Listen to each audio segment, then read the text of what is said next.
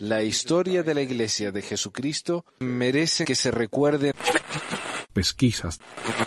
Mormonas.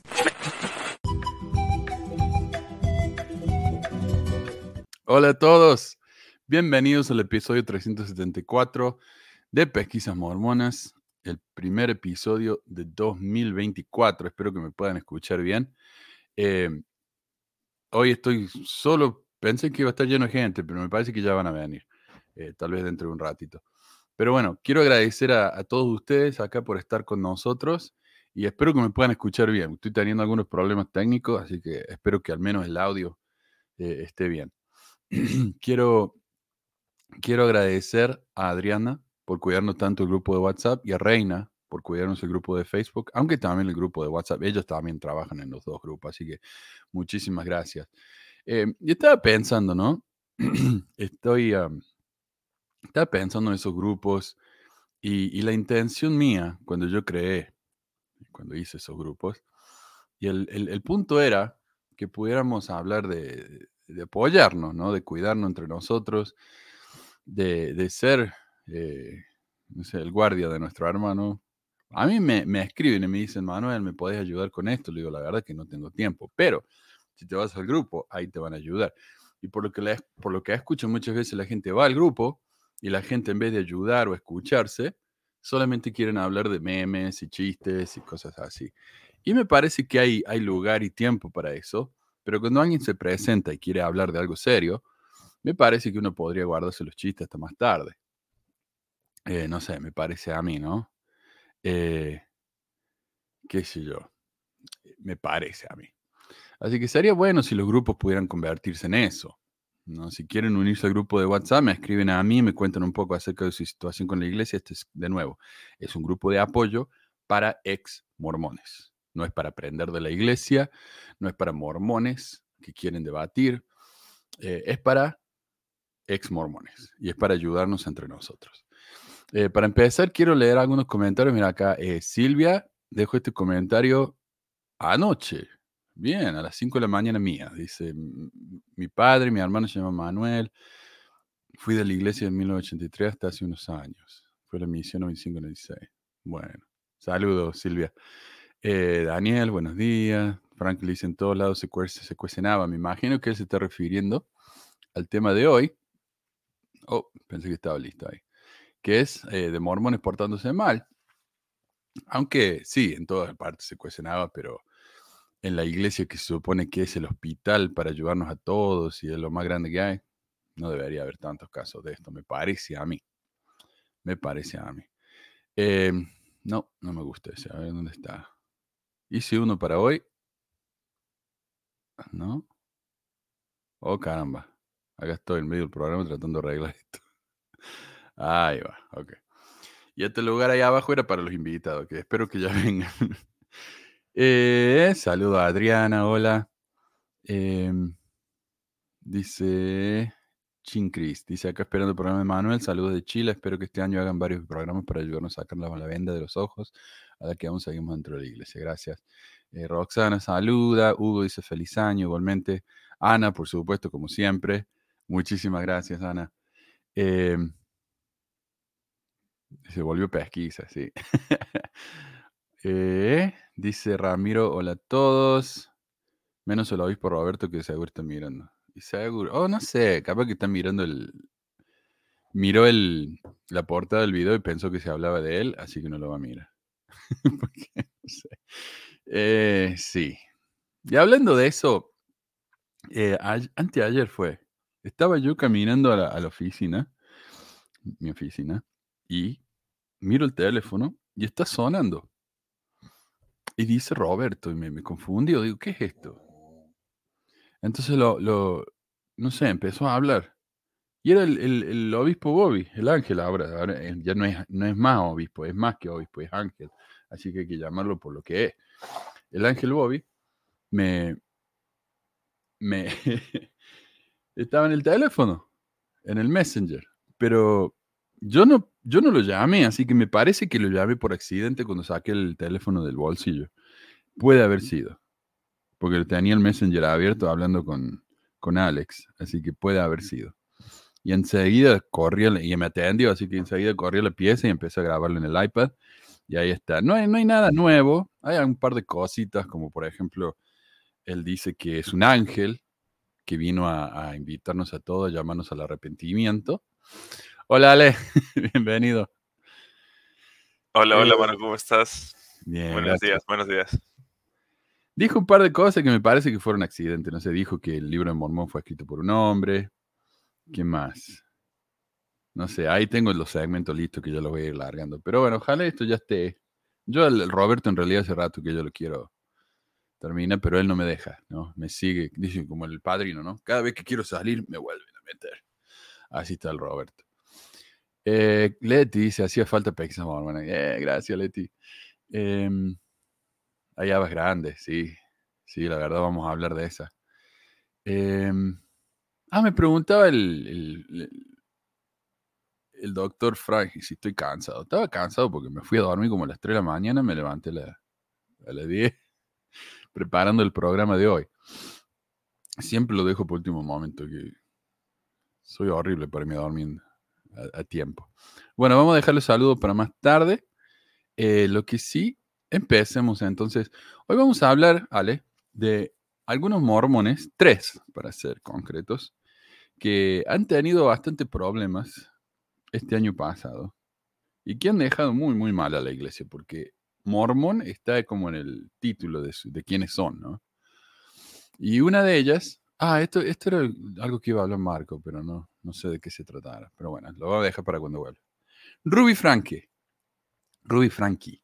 Oh, esa muchacha. Eh, ya hablamos de ella extendidamente, pero hay noticias, ¿viste? Entonces, eh, digamos, dicen, surgen nuevos detalles cuando la youtuber Ruby Frankie se declara culpable de abuso infantil y acepta testificar contra la terapeuta Jodie Hildebrand, que era la socia. que vamos, vamos a ir en más detalle con todo eso.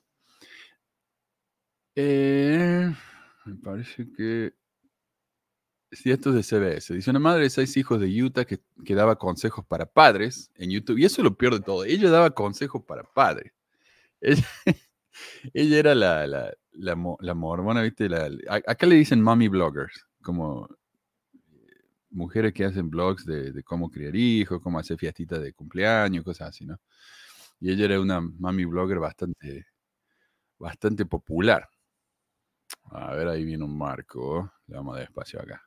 Hola, Marco. Hola, hola, buenos días. Hola Manuel. Bienvenido. Hola Ale. Hola a todos. Hola, hola. Eh, ahí voy, a, voy a hacer espacio por la duda de que venga alguien más. Vamos a hacer espacio acá en el. Mm.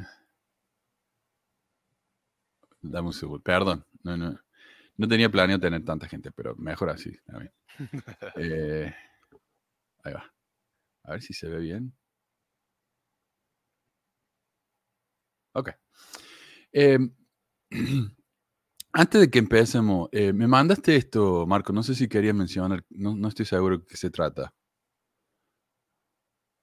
Ah, sí.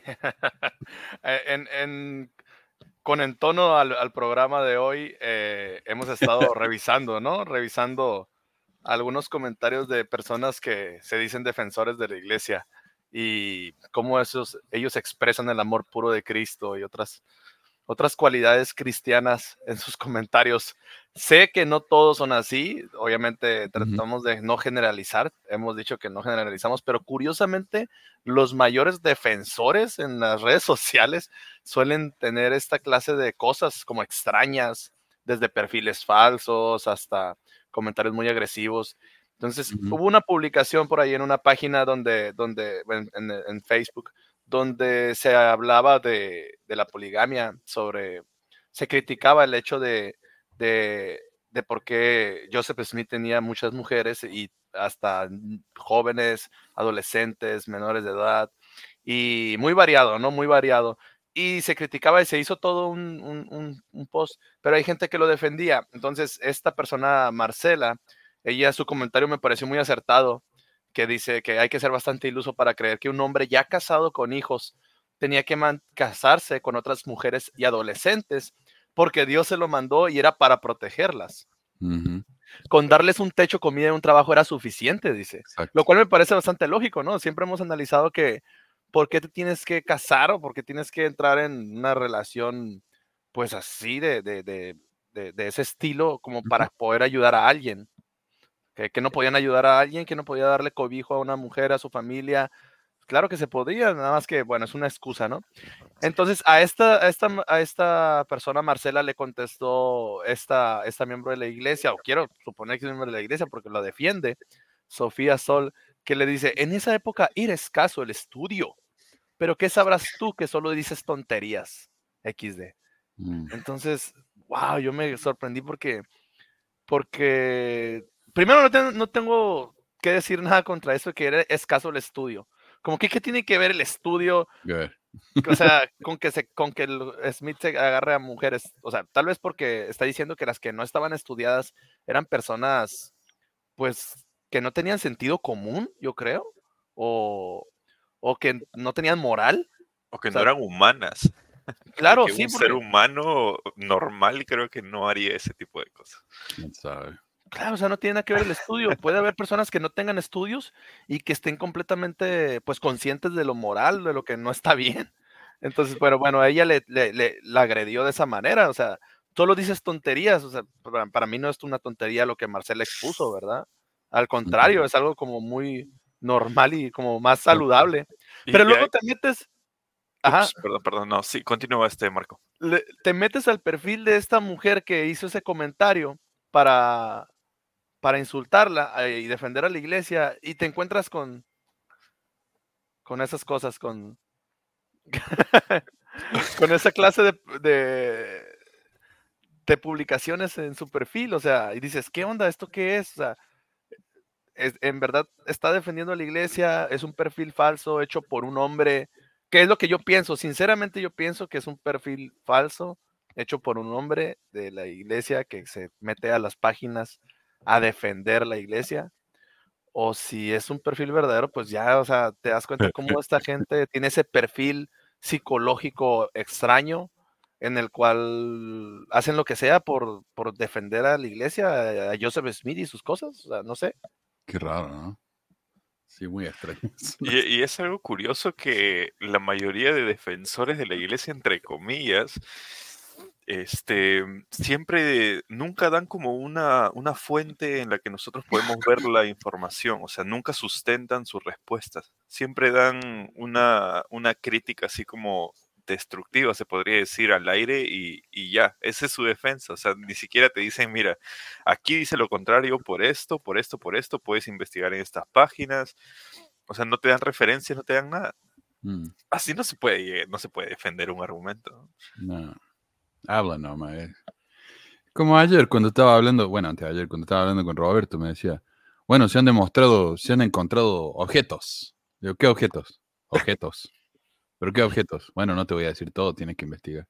Entonces, porque no, no saben qué decir, no tienen ni idea qué decir, ¿viste? Hola Meli, bienvenida. A ver si te podemos escuchar hoy.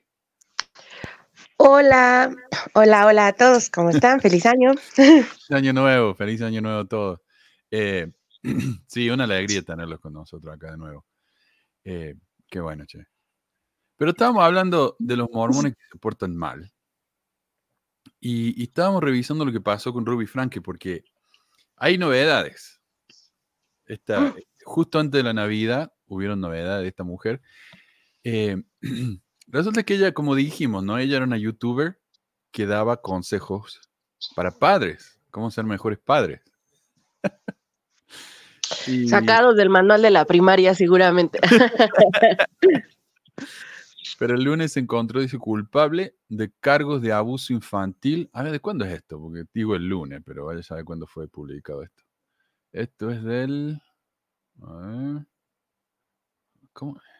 19 de diciembre. Ok. Justo antes de la Navidad, como digo. Eh, se declaró culpable el lunes de cargos de abuso infantil e irá a prisión por tratar de convencer a sus dos hijos más pequeños de que eran malvados estaban poseídos y necesitaban ser castigados para arrepentirse. Ruby Frankie fue acusada originalmente de seis cargos de abuso infantil en septiembre y dos cargos fueron retirados en virtud del acuerdo de culpabilidad porque resulta que ella dijo, bueno, está bien. Mire, cuando, cuando hacen un juicio, hay tantos casos en la corte, es demasiado, ¿viste? Entonces a veces por ahí te, hacen juicio y no podés ir a la corte hasta dentro de dos años. Entonces lo que hacen a veces es que si te declaras culpable, eh, como estás ayudando a la corte a que sea más rápida la cuestión, te dan un trato, un deal, ¿no? Algún tipo de trato. Y el trato de ella es que de los seis cargos le perdonaron dos, pero todavía tiene cuatro. Así que va a estar ahí por mucho tiempo. Frankie permaneció en. Ah, y también eh, a- a- ¿cómo se dice? Dijo que iba a hablar en contra de su socia. Y, perdón, ¿Quién es su socia? la Hildebard. No, vamos a hablar de ella en un, en un minutito, pero eran dos. Esta mujer tenía un blog, pero la socia de ella era una psicóloga que trataba a, a gente y refería por la iglesia, y esa era su socia.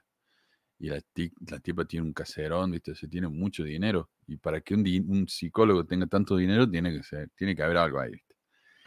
Eh, Pues, tiene que tener mucha gente que le estén mandando porque no está tan fácil. Exacto. No, sí. Ahora, Frankie permaneció encadenada con ropa carcelaria gris y blanca mientras cerraba los ojos y respiraba profundamente antes de declararse culpable de cada uno de sus primeros tres cargos. Al cuarto, reprimió cierta emoción antes de decir con mi más profundo pesar y dolor por mi familia, soy culpable. Y aquí está, tengo un, la parte nomás donde dice que era culpable. A ver. ¿Viste? A veces lo extraño a, a Carlos. Ahí va. Ms. Frankie, how do you plead to count one, aggravated child abuse, a second degree felony? Guilty. To count three, aggravated child abuse, a second degree felony? Guilty. To count five, aggravated child abuse, a second degree felony? Guilty. And to count six, aggravated child abuse, a second degree felony? Ahí va. With my deepest regret and sorrow for my family and my children. Guilty. Así que bueno, pare- se ve, se ve arrepentida y eso también hay, eh, causa una diferencia en, la, en la sentencia. Dice, el juez John J. Walton programó la sentencia para el 20 de febrero después de aceptar el acuerdo de declaración de culpabilidad. O sea, una vez que ya la encontraron culpable, tienen que decidir cuánto tiempo va a ir a la prisión. Eh, las sentencias se ejecutarán consecutivamente, o sea, son cuatro. Dice que cada cargo puede llevar hasta 15 años de prisión, puede estar en la prisión 60 años, por lo que le hizo a esos chicos. Ya no va a salir. Pero la sentencia quedaría en manos del juez. O tal vez como es una mujer blanca, eh, se va a portar bien, la van a dejar antes, que se le van a dar licencia. ¿Cómo se dice? Libertad condicional. Libertad. El Estado acordó desestimar los otros dos cargos según una copia del acuerdo de culpabilidad, como ya dijimos. Eh, Según la ley de Utah, se puede acusar de abuso infantil agravado en segundo grado si esa persona, a sabiendas o intencionalmente, inflige lesiones físicas graves a un niño o causa o permite que otra persona inflija lesiones, físi- lesiones físicas a su hijo. Y, y el problema también es que ella permitió que su socia, la Hildebrand, eh, abusara de sus hijos. Pero no estamos hablando ¿Les de abuso pegara? sexual, estamos hablando de abuso, abuso físico, sí, le- lo- los ataba. Eh, no, ya, como te digo, una vez que lleguemos a la parte de la Hildebard, ahí voy a especificar bien lo que le hacían a los pobres chicos. Ah, ok, ok. Ruby Frank es una madre devota y también una mujer. Oh, no, perdón. Eh, Winward Law, que sería el abogado de ella, en un comunicado el viernes que el eh, en un comunicado el viernes que el abuso ocurrió mientras Frankie estaba influenciada por una consejera de relaciones que le llevó a un sentido distorsionado de la moralidad. Se dice que la Hildeblatt era una especie de, de líder sectaria, ¿no? Que las cosas que hacía ella con las personas como que les lavaba el, el coco. Ruby Frankie es una madre devota y también una mujer comprometida con la mejora constante, dijo Wentworth Law en un comunicado. Frank inicialmente creyó que su coacusada, Jodie Hildebrandt, tenía la perspicacia para ofrecer un camino hacia la mejora continua, pero dijo que Hildebrandt aprovechó esta búsqueda y la transformó en algo atroz. Pero yo digo, no sé, tal vez estoy, no, no, no estoy siendo justo acá, pero me parece a mí que si alguien viene y trata de convencerme y lo hace muy bien y es muy buen, habla muy bien y muy carismático y todo, y me dice que la mejor manera de educar a mi hijo es atarlo negarle la comida y decirle que es malvado, yo me parece a mí que yo no lo haría. No sé. Eh, me parece que llegaría un punto en el que ya es mucho. Pero no estoy en la cabeza de ella, así que no sé. Durante el, el encarce- Yo, yo- yo no tengo hijos, pero tengo perritos. O sea, ya sé que mi comparación no va al caso, pero si alguien le pega a mi perrita, aunque me diga que le está corrigiendo, o sea, brinco, no me imagino con un hijo. No, sí. Sí, los hijos pueden ser frustrantes, a veces uno se enoja, pero en cuanto alguien se mete con los hijos de uno, ahí ya- eso ya es otra cosa. ¿Cuál fue la excusa que puso esta mujer? La excusa principal. Es que básicamente como que la Jody le, le, le lavó el coco. La convenció de hacer cosas que estaban mal porque ella pensó que eran consejos buenos. Y me imagino que de a poco, viste como la ley esa del, del sapo en la, en la olla, de a poco te van subiendo la temperatura hasta que, antes que lo sepas, ya estás metido hasta el, el cuello, viste. Y es parcialmente creíble en el contexto, la verdad, en el que está. O sea, la iglesia sí te de- deja el cerebro como que medio manipulable este, fácilmente. eh, ¿Mm? Buen punto. pero pues, bueno, Sí, un- una vez trabajado tu área crédula o, o supersticiosa, creo que te vuelves más, ¿no? O sea, te, te vuelves más sensible o más, este, ah, como, como susceptible o que, que te vayan a, a manipular, porque te vuelves más supersticioso.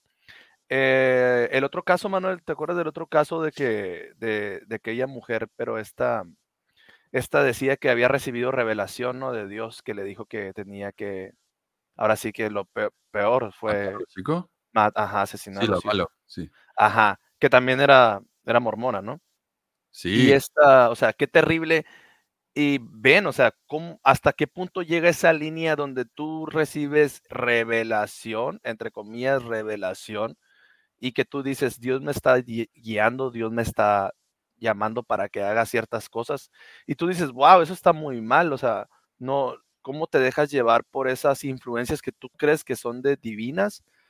pero sin embargo la gente en la iglesia lo hace, tal vez no en cosas malas, pero lo sigue haciendo en cosas que, que son como escalones. Por ejemplo, cuando dice, no, es que iba a ir a, a ayudar a, a aquel, bueno, iba a ir a visitar a tal hermana, iba a ir a visitarla, pero llegó a mí una impresión, una impresión fuerte en mi corazón que me dijo que mejor no fuera hoy, que fuera el día de mañana, porque yo llegué a escuchar eso, ¿no? Que porque la iba en testimonios, maman ese tipo de en historias en la testimonios frente al púlpito, o sea, en domingo de testimonios como, no, yo sentí que no debía visitarla y efectivamente al otro día cuando fui a visitarla fue el momento perfecto y recibí la confirmación de que de que el espíritu me había dicho que tenía que ir el momento perfecto y así hay muchísimas historias donde si se fijan no hay un una línea que cuide ese marco de, de- historias o de que hasta qué punto llega esa, créele la revelación.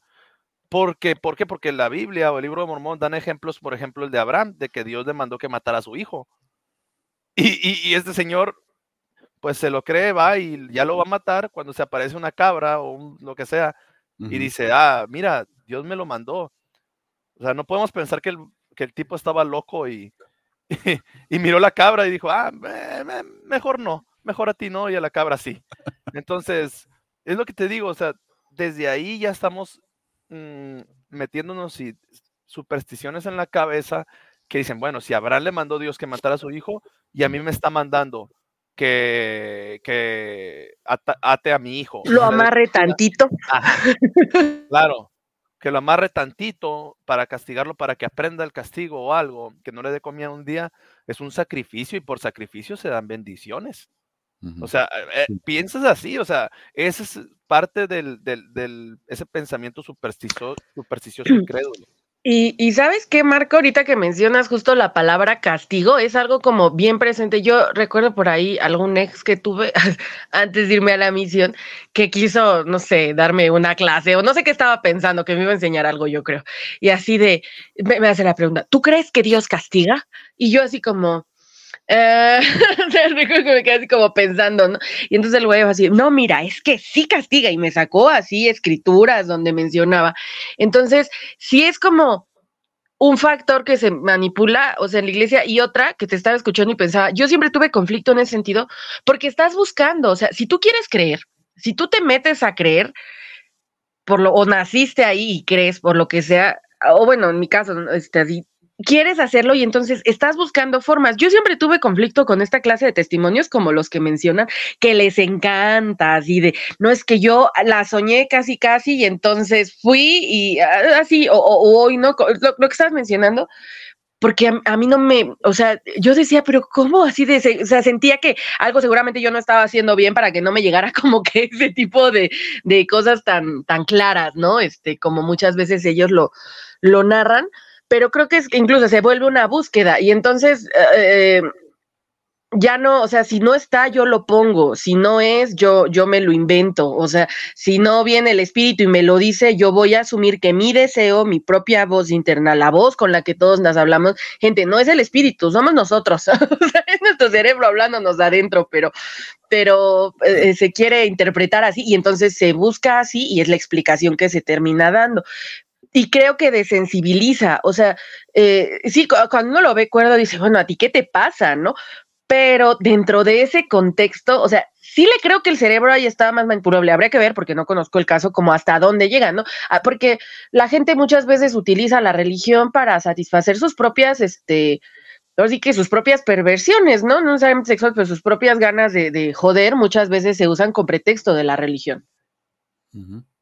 Sí, de hecho, de hecho, este, hablando de este tema de, los sacrificios como en la iglesia, era algo como, no sé, muy, muy raro. A mí me pasaba que yo decía, ¿no? mientras más duro sea el sacrificio, es como que mayor bendiciones iba a recibir. Y de hecho, en una entrevista con un obispo, este, él me dijo, oh hermano, usted eh, sabe que si usted ayuna de cena, ah, o sea, ayuna en la cena, ¿no? Comienza el ayuno en la cena, va como que a experimentar más este, este tema de querer comer y es un poquito más difícil ese ayuno, ¿no? Empezando de la cena Mm. y, y se va a sentir mejor. Y yo, yo me quedé con eso, o sea, eso se me, se me grabó en la cabeza y decía yo eh, que las, los ayunos de la cena eran mejores porque hacías más sacrificio, entre comillas. No, y sabes Sí. qué, era, eh, era más provechoso si evitabas un, una cena así como en un restaurante o... Exacto. Y, y lo más gracioso y curioso era que, no sé por qué, pero parece que mi familia se ponía de acuerdo que cada momento que yo hacía ayuno, ellos pedían algo para comer, algo para súper rico, ¿no? Porque ellos cortaban el ayuno en, en la tarde y yo empezaba en la noche. Entonces, en la noche lo veías a ellos comiendo su pizza, su- sus pollos y tal. Y yo como, malditos. Pero sí, o sea, este, realmente como, como decía Mel y Marco, este tipo de, de cosas en las religiones te, te lavan el cerebro y muchas veces hacen que no eh, seas consciente de lo que realmente está pasando detrás, ¿no? Porque es como cubres, cubres con una cortina falsa lo que, lo que realmente pasa. O sea, creas una expectativa falsa de, de las situaciones. Aunque tú creas que está pasando de una manera correcta y que es lo mejor para ti o para los que te rodean, por detrás de esa cortina falsa de expectativas están pasando otras cosas que no siempre son muy Sí. positivas. Y yo quería decir, o sea, acá dice Varón, no le creo nada de su arrepentimiento ni que la manipularon. Eh, puede ser, es una gran posibilidad de que, de que la mujer sea una psicópata y haga, haya esto, esto por, por porque le divertía, pero yo diría, todos somos capaces de, de verdaderos actos horribles y eh, en un lapso de, de- no sé, pero por ahí se, se arrepintió. Supongamos que se arrepintió. Por más que se haya arrepentido, tiene que ir a la cárcel y no, y no se la debe dejar que esté cerca de sus hijos nunca más. Eso sí. Pero- Eso no quiere decir Ya, que no pueda perdonar. a lo mejor nomás por estar en la cárcel, el simple hecho de estar ahí te arrepientes de, ay, güey, no lo hubiera hecho porque no estaría aquí, ¿no? Así, nada más por eso, ya que, que sienta el, el porqué lo, del daño que les hizo, quién sabe. Y a veces falta eso. ¿Sabes? Por, por ejemplo, cuando, cuando alguien no está demasiado eufórico y, y está eh, desesperado, lo mejor a veces es darle un cachetazo, ¿no? Ya, para que reaccionen. Y tal vez hace falta eso para alguna gente. No sé. Espero que a mí nunca me haga falta eso, pero no sé, no puedo decir que nunca lo voy a hacer. Perdón, ¿quién decía? ¿Quién estaba hablando? Oh, solo dije que fue un arrepentimiento mm, forzado, ¿no? Un, un Claro. repa- arrepentimiento ¿Arrepentiste obligado. porque lo hiciste o porque te atraparon? Y, y- y es curioso que cuando también en la, igle- en en la iglesia o aquí en las redes, los que defienden a la iglesia ponen el argumento de que todos somos imperfectos, todos podemos cometer errores, eh, hablando de los profetas, ¿no? Por ejemplo, en el tema del racismo, eh, lo defienden en- diciendo, no, es que, es que todos somos imperfectos y la iglesia es perfecta, los miembros no, y pues los líderes se pueden equivocar, ellos estaban hablando como hombres, no como profetas, ellos no son profetas 24/7 entonces pueden tomar decisiones este, malas, pueden dar discursos malos y pueden hacer libros pues que son su opinión y no es la regla oficial de la iglesia y, y después el tiempo pues dirá que ellos son pues se equivocaron. Ok, sí, pero ¿cuándo está el arrepentimiento de ellos mostrado? Es mi pregunta. O cu- cuando, por ejemplo, 100 años de racismo en la iglesia, 100 años prohibiéndole a las familias de color que se casen en el templo. Imagínate tú ser dos niños pequeños, un niño chiquito y una niña de color, estar con tu familia y, des- y ir, al- ir a la iglesia por alguna razón rara, ¿no? Pero ir a, la igle- a esa iglesia y decir, mamá, ¿ustedes cuándo se van a casar en el templo?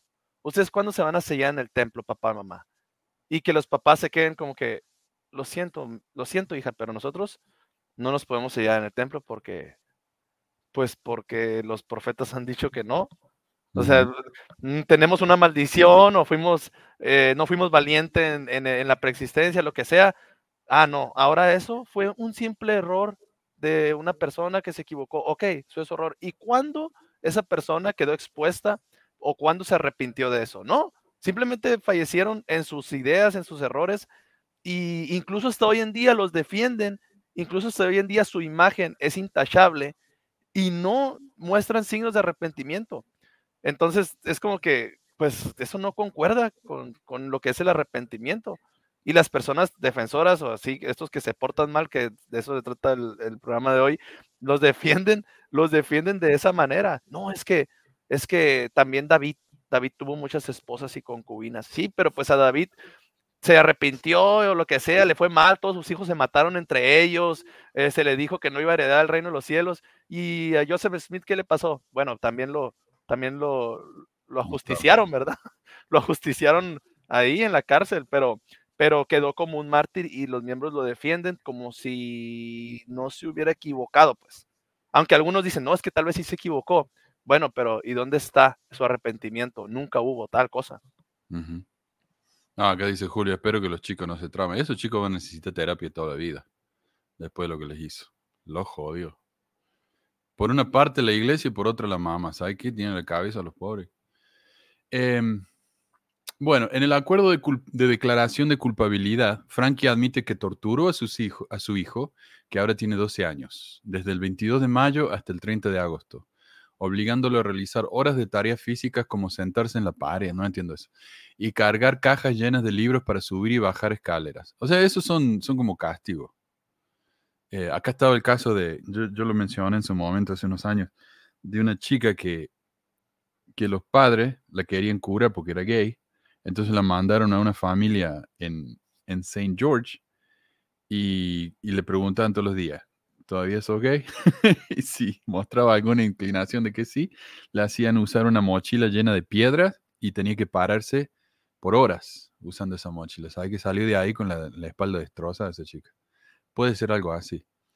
Trabajo de verano al aire libre sin agua adecuada y quemaduras solares graves y repetidas que le provocaron ampollas. Acá los gringos blancos, eh, es jodido eso. Muchísimo cáncer de, de piel, tienen que andar ¿viste? cubriéndose con, con loción, sí. ¿Y dónde están ahorita esos niños? Y ahora están con el padre.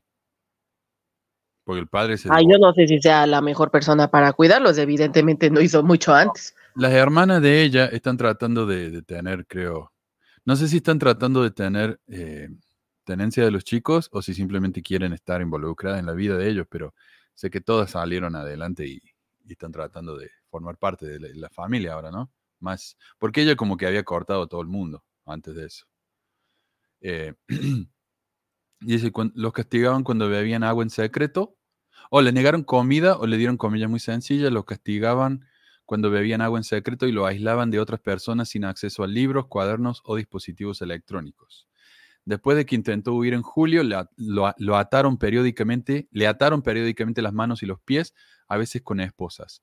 En ocasiones se utiliza, este es el chico de 12, ¿ah?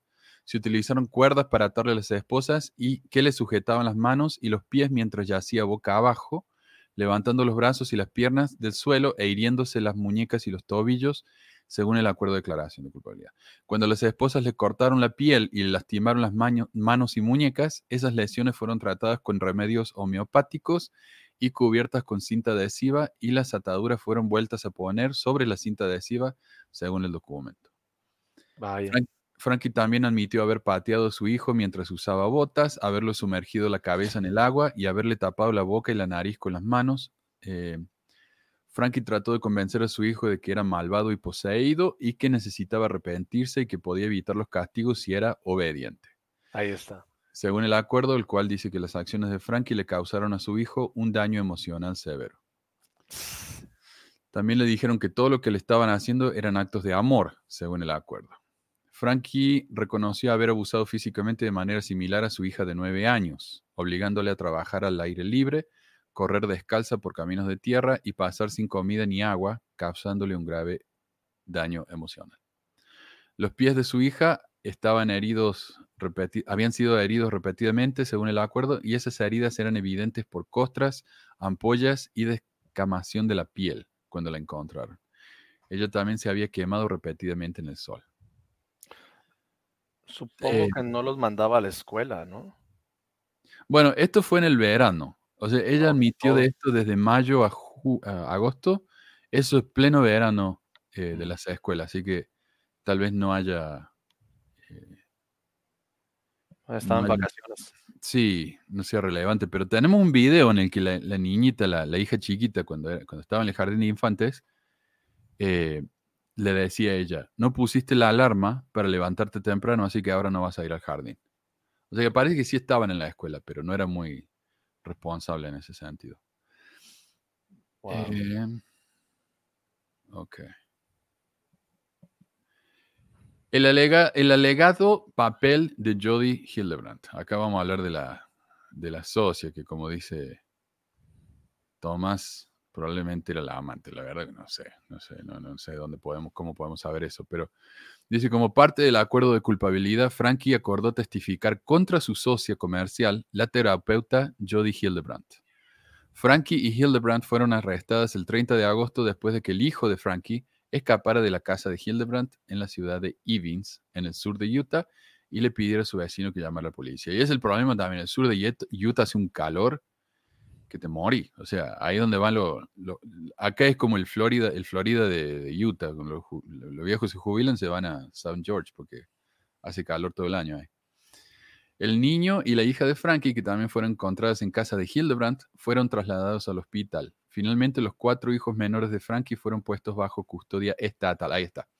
Hildebrandt también fue acusada de seis delitos graves de abuso infantil agravado y permanece encarcelada desde su arresto. El niño dijo a los investigadores que Jody le puso las cuerdas en los tobillos y las muñecas y que usaron pimienta de cayena y miel para vendar las heridas causadas por las cuerdas, según el orden de arresto.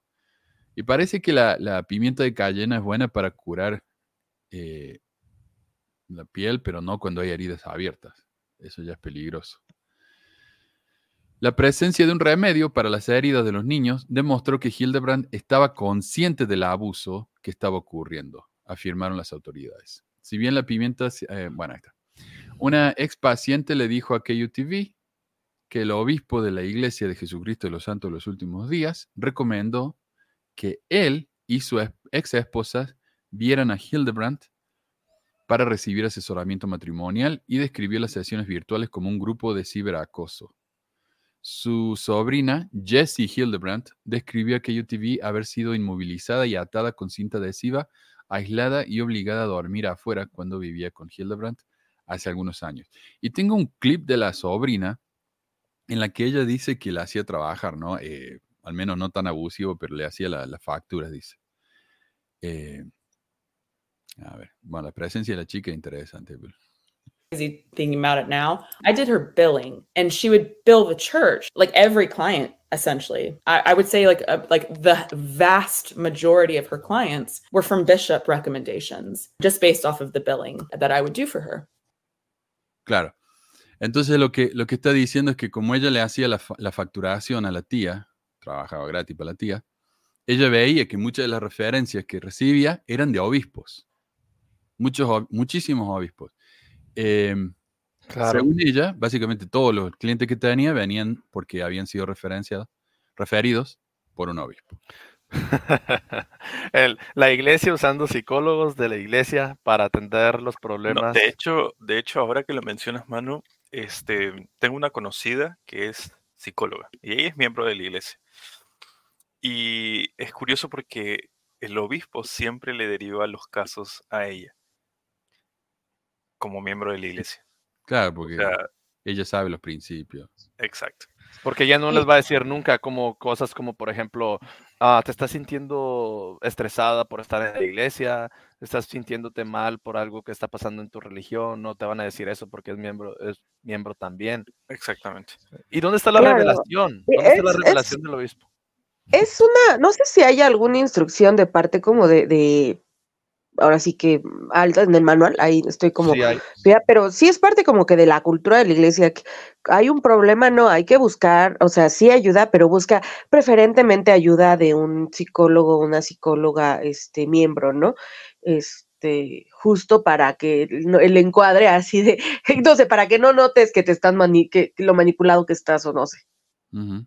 Yo pienso que es más para que eh, lo que pasa es que si la chica esta iba a otro psicólogo, lo más probable es que le haya dicho, hey, estás haciendo mamada y media con, con tus hijos. O sea, y si te lo está enseñando la iglesia, como salte de ahí. O sea, básicamente lo- los psicólogos de afuera tienen una, una forma, se podría decir, más neutra de llevar las cosas. No es tanto inclinada para la iglesia. Supongo que por eso, ¿no? Como para mantenerlos dentro de la secta, mejor recomendémosle psicólogos que, son miembros de la iglesia, así ellos están como a salvo en la iglesia. entre En este caso, o sea, sí, en este caso, además, o sea, sí se me hace, es que no sé, se me hace, esto es como todo, no es que la iglesia enseña a maltratar a tus hijos, y de hecho, no, o sea, los manuales no viene algo así, pero yo no sé en qué momento les giró la tuerca diferente a estas personas como para empezar a transformar, o sea, porque la Biblia sí está lleno de ejemplos horribles de castigos, ¿no? Y cosas así, o sea, de, de dolor que yo... eh, eh, supongo que de ahí justificaron ¿no? en su cabeza esto que estaban haciendo. Este, me recuerda un poco el, dicho que había aquí en, en Me- antes, este, no sé si solo en México, la letra con sangre entra, ¿no? Este, quieres generar un cambio, le tiene, tiene que doler, ¿no? Si no duele, no está funcionando. No sé en qué momento ahí se hizo, pero muchas veces, o sea, creo, eh, el psicólogo de la iglesia puede ver como problema, por ejemplo, de pornografía o de infidelidad o ciertas cosas se van a abordar bajo el marco de la iglesia. O sea, eh, digo, es, uh, acá quien puede tener su opinión sobre la pornografía, pero pues si tú le dices a cualquier psicólogo fuera de la iglesia ah, este, que la persona lo ve, a menos que tenga un problema compulsivo al respecto, este, pues va a decir, ah, pues bien por ti, o sea, no, no le va a importar, este, a menos que le esté generando un conflicto, eh, le digo, de manera compulsiva, pero si tú vas con un psicólogo miembro, claro que te va a manejar, aunque sea la más mínima cantidad, como un problema grave. Entonces creo que ese es como el encuadre de, de los problemas que se abordan como bajo el marco de las normas de la iglesia o no. O sea, hay cosas que solo están mal dentro de la iglesia, pero esto está mal dentro y fuera.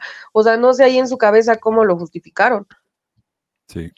Imagínate a la psicóloga diciendo, bueno, sabemos que tomar café está mal.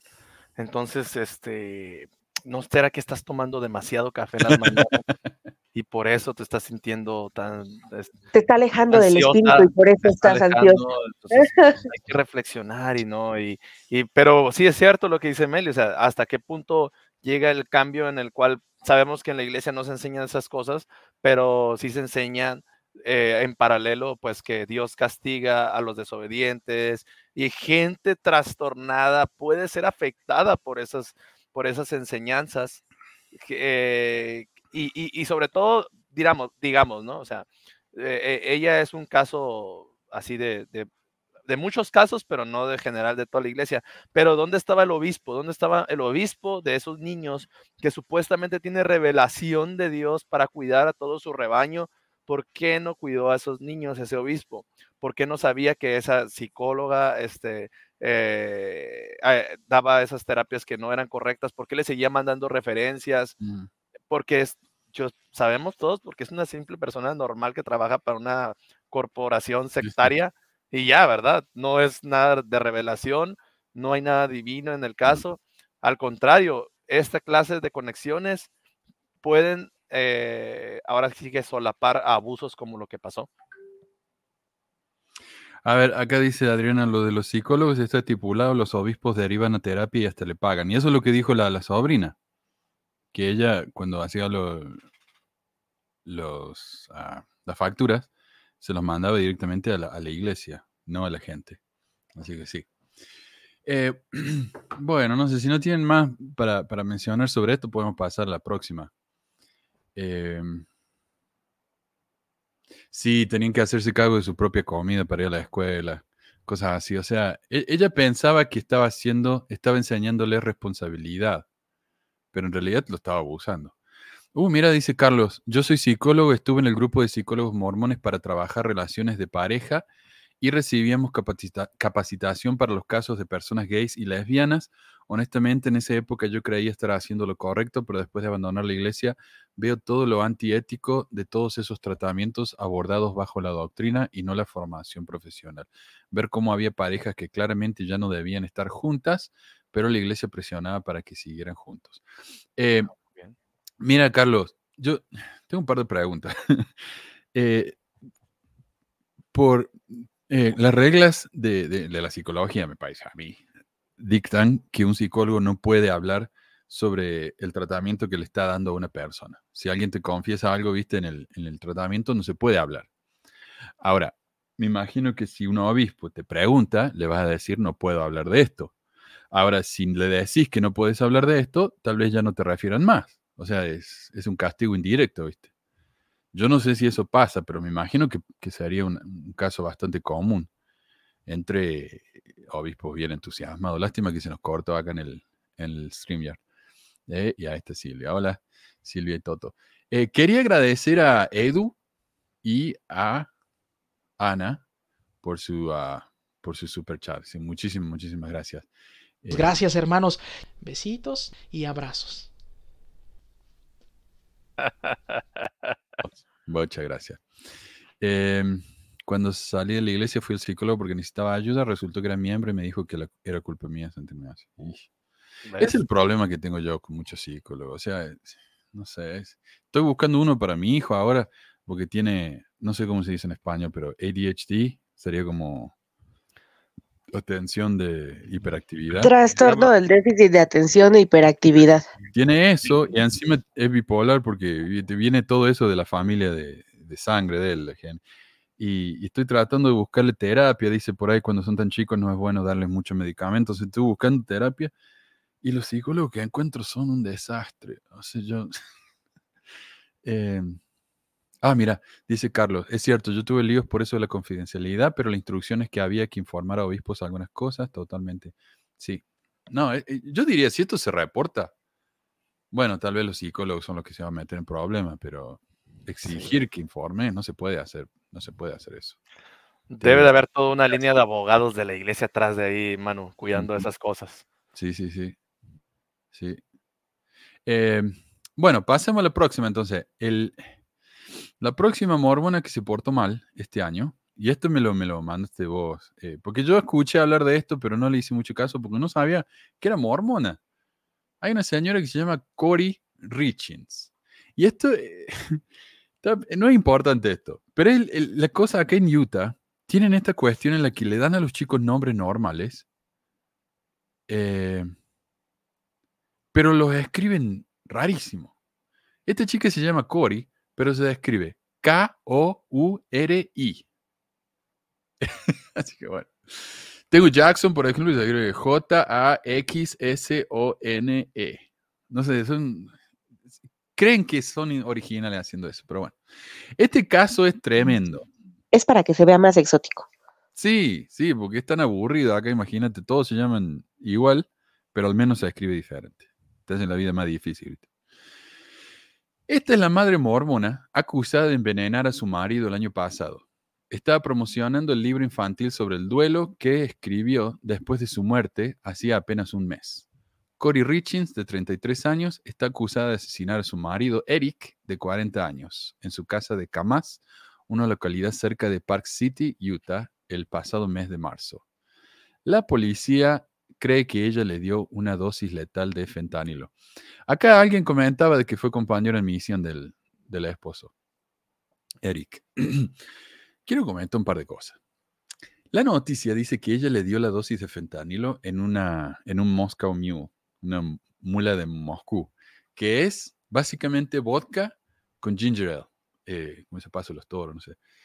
Y me parece raro, porque si son mormones, ¿cómo va a estar tomando vodka? Pero parece, no sé si estaban saliendo de la iglesia o qué, pero eh, el tipo estaba tomando vodka. Para no, pero hay muchos mormones que toman, o sea... Sí, confirmo. ya está en rico el, el Moscow Mule.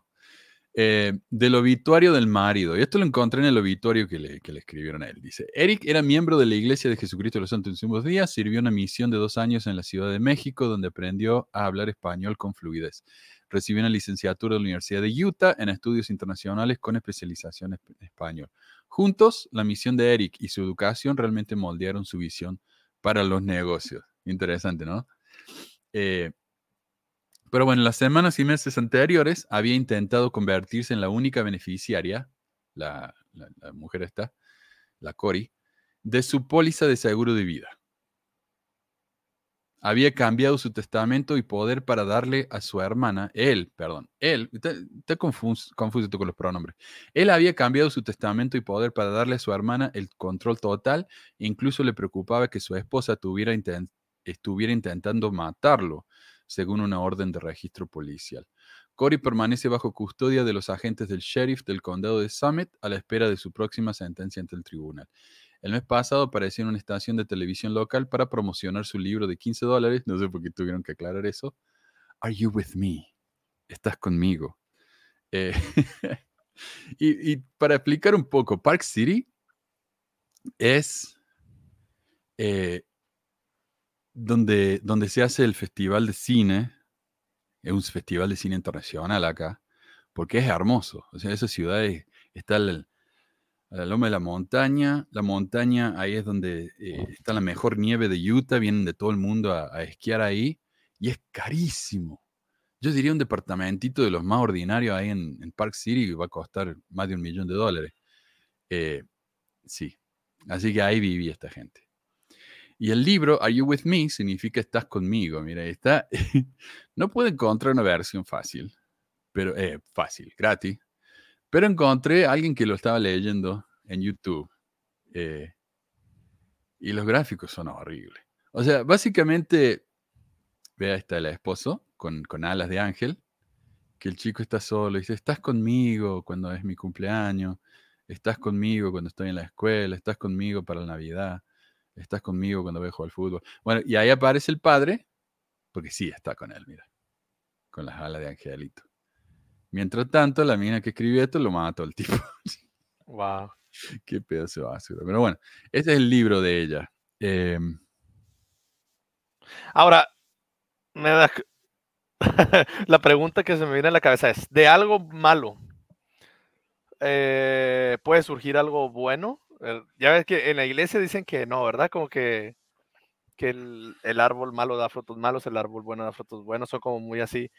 Pero a veces dices, ese libro, si tú no sabes la historia de la autora, tal vez puede ser bueno, ¿no? Tal vez eh, puedes leerlo y decir, ah, mira, este, buenos consejos de, sí. o como palabras de aliento.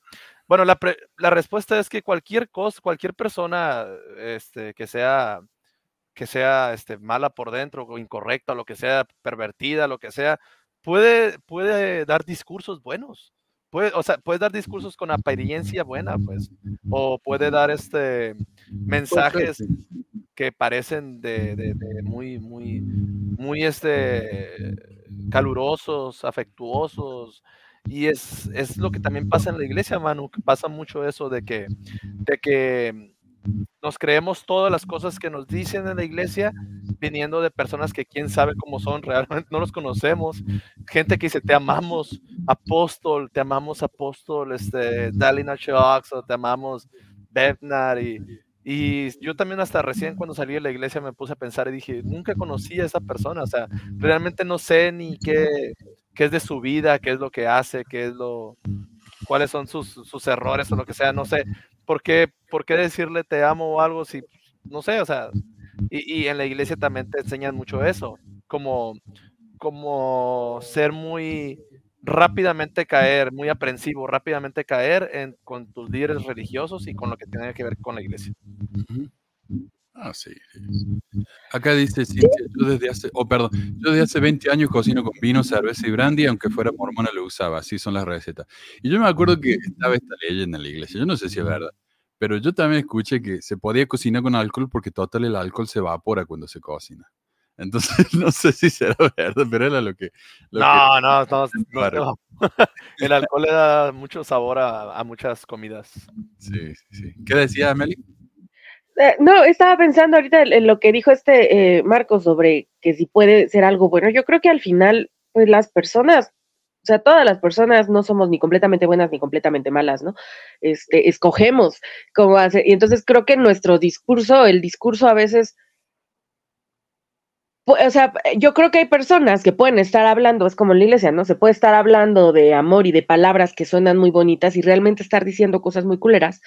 Y, y pero de nuevo, es como si tú, si no se entiende el contexto, pues uno lo puede tomar como algo positivo y para ti lo es, es como que depende de quién lo esté, este, del filtro por el que va a pasar, o sea, uno al final es el filtro de lo que escucha y del enfoque que se le da. Yo, yo sí creo que puede haber cosas que dijo, hizo gente, no necesariamente que sean ejemplos de, de ética, de, de, moral o no sé, este, o de empatía y, que puede ser útil para otras personas. Sí, yo, yo soy, tal vez soy muy simplón de mente, pero para mí, por ejemplo, si, si hay alguien que, que, es, que hizo algo horrible, yo ya no puedo. O sea, es como el tema de Michael Jackson. ¿Puedo seguir Ah, escuchando Michael Jackson? La música es buena. ¿Puedo seguir escuchándolo? Ay, me revuelve el estómago no sé. Eh, Ese ya es otro tema, Manu. Ese es otro tema ya. Sí, no, es que eso es lo que voy. Si tú sabes, pues, eh, pero si no sabes, pues Claro. no hay como ese, o sea, se, se puede tomar. Si ya sabes, pues sí ya entran otros factores en juego, ¿no? Porque ya sabes de lo que se trata. O sea, es como los discursos de la iglesia. Hay muchas cosas que, o sea, eh, discursos que podrían haber estado hablando so- racistas o sexistas, porque si no sabes como el contexto, de este, pues te, te pasa así como que de largo y, y nomás te quedas con las palabras bonitas. Sí. Quiero compartirles una escritura, hermanos. A ver. no sé si puedo hacerlo por aquí. Yo creo que compartir. puede separar el arte del artista si quiere. A mí me cuesta mucho. Eh, no sé. Pero es, es cuestión personal de cada uno. No, yo, yo sí, yo sí puedo hacerlo. O sea, me gustan muchos músicos de que, que su vida fue un caos. eh, No, es un, no son ejemplos de vida, pero su música, o sea, o sea, es otra cosa diferente. Claro, es Lo- algo, es algo completamente diferente, exacto. Yo lo veo así, pero no- también no- entiende. tal vez no te estás enfocando, como dice este Marco, en la vida personal, sino en, el, en otros aspectos, ¿no? Como de la música y tal. Que es lo que a ti realmente te gusta, ¿no? A ti no te gusta lo que él hace con su vida, pero tus pasiones de repente... no Deja de sé. ver a Woody Allen. Sí, también ta- es que todos están en su derecho. Todos están en su derecho de decir, ¿sabes qué? Yo no voy a seguir a este artista, me gusta su música, pero ya lo que hizo personalmente no lo sigo. Todos están en su derecho, está bien, no pasa nada. Ahora, esta es la escritura que les quería compartir, hablando de los casos estos, ¿no? De, por ejemplo, en la iglesia se cree que doctrina y convenios, el libro de Mormón, todo el canon de las escrituras se sigue vigente y es ley, ¿no? O sea, si está ahí es porque lo creen. No me van a decir que no, es que eso ya no se hace o algo. No, ahí está. O sea, miren lo que dice esa escritura en Doctrina y Convenios 34.10. Creemos que toda sociedad religiosa tiene el derecho de disciplinar a sus miembros por conducta desordenada, de acuerdo con los estatutos y reglamentos de dicha sociedad. No es, fíjese, toda sociedad religiosa, bueno, siempre que tales procedimientos tengan que ver con su confraternidad y buenos antecedentes. pero no creemos que sociedad religiosa alguna tenga la autoridad para juzgar a los hombres en cuanto al derecho sobre la propiedad o la vida, ni para quitarle los bienes de este mundo, ni poner en peligro la vida o el cuerpo, ni imponer sobre ellos castigos físicos. Solo pueden excomulgar, excomulgarlos de su sociedad y retirar de ellos la mano de confraternidad. Esa es, esa es una ley, ¿no? De ahí de la Convenios. Y luego abajo, fíjese lo que dice, creemos que el hombre debe recurrir a la ley civil para exigir reparación por toda injusticia y agravio cuando sufre atropello personal, o se, o se difama o son violados los derechos de propiedad, donde existan leyes que le protejan de estas cosas. Pero creemos que todo hombre queda justificado si se defiende a sí mismo, a sus amigos y propiedad y al gobierno de los ataques y abusos ilícitos cometidos por persona alguna en tiempos de emergencia, cuando es imposible apelar inmediatamente a la ley o tener amparo. Bueno, ¿y quién controla esto? ¿Quién, quién te dice cuándo te están atacando ilícitamente? Cualquier miembro loco puede interpretar esa escritura y decir, ya me estoy defendiendo, mira, aquí estoy, estoy este, sustentado por doctrina y convenios. O acá, por ejemplo, estamos disciplinando a los miembros por esa conducta desordenada. ¿Y quién te dice si lo que para ti es conducta desordenada realmente para el mundo ah, es un simple, por ejemplo, el TDAH, un trastorno de déficit de atención? Por muchos años se pensó que los niños este, que tenían esa, característica ah, simplemente eran niños maleducados, niños este, que sus papás no les ponían reglas, límites, y ahora ya se sabe que no, que es una cuestión de, pues química, genética, lo que sea, tiene muchos, muchas variantes y al igual el autismo. Entonces, pero aquí, de aquí ya te atachan de que la sociedad religiosa tiene derecho a disciplinar a sus miembros por esas conductas de todo tipo, ¿no? De todo tipo de conductas y, y de acuerdo a esas dicha sociedad. Ahora, ah, creo que se refiere cuando dice toda sociedad religiosa, se refiere a todas las religiones, ¿no? Claro. Entonces, ¿qué está diciendo Tiene Convenios? Déjalos, déjalos que ellos, que ellos este, pongan sus leyes, sus reglas y pues que hagan su, su desastre. Y esto todavía está aquí vigente en Doctrina y Convenios. Y bueno, si quieren perder su testimonio más rápido, lean Doctrina y Convenios nuevamente. Leanlo otra vez y se van a dar cuenta que, wow, dice unas muchas cosas bien locas. Sí. Ya, eso era todo. Gracias. Gracias, Marco. Eh, sí, pero como decía acá Tomás, la mujer esta apareció en la televisión y en el, cuando salió en la tele dice que ah, se refirió a la muerte de su marido como un shock y habló con nostalgia sobre cómo estaba guiando a sus tres hijos a través del, dolor. Dice, mi marido falleció inesperadamente el año pasado, el 4 de marzo, fue un aniversario para nosotros. Él tenía 39 años. Nos tomó a todos completamente por sorpresa, dijo Corey. Y tengo acá el, el video de cuando salió en la tele. A ver si lo encuentro, perdón. Eh, ¿Qué está pasando acá? Eh? Oh, video file. Ok. Mm, Corey. Ahí va. So you actually wrote this book with your children. I did. Mm-hmm. And it's only been a year. How did you process and say you th- go from processing death to I need to write a book and help others? You know, I just watched the struggle that my kids were going through. And I actually, you know, I went on Amazon and Barnes and Noble and trying to find something that we could use to cope at nights. Nights are the hardest, it seems like, for everybody when, you know, dealing with anything. But I just wanted some story to read to my kids at night. And I just could not find anything. I couldn't find anything that really, you know, suited them or helped them find comfort and peace. And so, you know, I was like, let's just write one. Claro. No encontraba libros, así que fue y escribió uno. Me imagino que hay miles de libros sobre ese tema, pero bueno. si alguien quiere escribir un libro sobre el tema, me parece muy bien. A menos de que vos hayas sido la causa del trauma de los pobres chicos. ¿no? Ahí como que ya no concuerda. Pero ella todavía no ha sido acusada, bueno, todavía no ha sido declarada culpable, ¿verdad? No, en febrero. Hmm. Buena pregunta. Porque se me confunde este con el otro. O Eh, seguro, o seguro Manu quería hacer el libro que fuese tan real que tuvo que asesinar al padre, ¿no? Para que, Para ver, ¿no? para que no, se no. pueda tomar literalmente el libro. No, sí, no sé. es, es como los actores que, que se meten en el papel, ¿viste? Y viven como si fueran el la persona. Así. Eh, no, no la, no la han sentenciado todavía, pero la han acusado. Eh, Todavía puede ser declarada inocente. Vamos a darle el beneficio. En mayo empezó todo esto, ¿no? Duran muchísimo estos casos. a Sí, ver, años. ¿qué decían? Que todavía le podemos dar el beneficio de la duda. De que tal vez. Sí. Bueno, mira, acá, acá están las cuestiones sospechosas. Primero, em, ¿dónde está? Acá. Richins, la, la Cory, le había dicho a la policía que le había eh, hecho reanimación cardiopulmonar, pulmonar- pul- cardiopulmonar a Eric después de encontrarlo inconsciente en su casa, pero los bomberos y los médicos que acudieron al lugar dijeron que era poco probable porque tenía sangre en la boca. En los años previos a su muerte, Eric le dijo a su familia que temía que su esposa estuviera tratando de matarlo. Hubo dos ocasiones en las que Eric se enfermó gravemente después de cenar con su esposa o tomar unas copas, dice. Wow. Una de las dos hermanas de Eric le dijo a la policía que él había llamado hacía tres años desde Grecia, donde él y Richin estaban de vacaciones juntos. Afirmó que Richin le había dado una bebida que lo enfermó gravemente y dijo que creía que ella estaba intentando matarlo. En enero de 2022 cambió la póliza de seguro de vida conjunta de Eric, que él compartía con su socio comercial Cody Wright, para que ella, Corey, fuera la única beneficiaria, según una orden judicial. Y yo no sigo estos programas de, de crímenes reales, pero mi ex le, encantaban y ella me decía, cada vez que alguien cambia la póliza de seguro, eh, casi seguro que lo están tratando de matar. Nosotros la cambiamos tres veces en un mes porque teníamos problemas.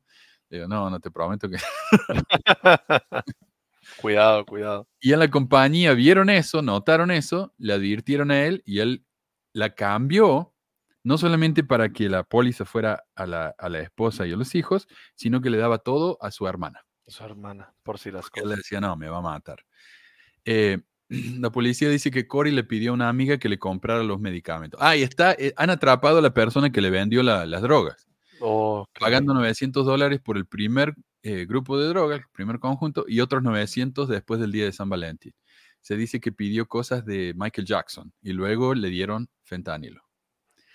Si bien le dijo a la policía que no usó el teléfono en la noche de la muerte de su esposo, la policía dice que los registros muestran que estaba enviando mensajes de texto a alguien de un lado a otro, pero fueron borrados. Richard fue detenida ayer en el condado de Summit, ahora está tras reja. Bueno, este es de mayo. Qué Y- loco, ¿no? O sea, wow. Sí.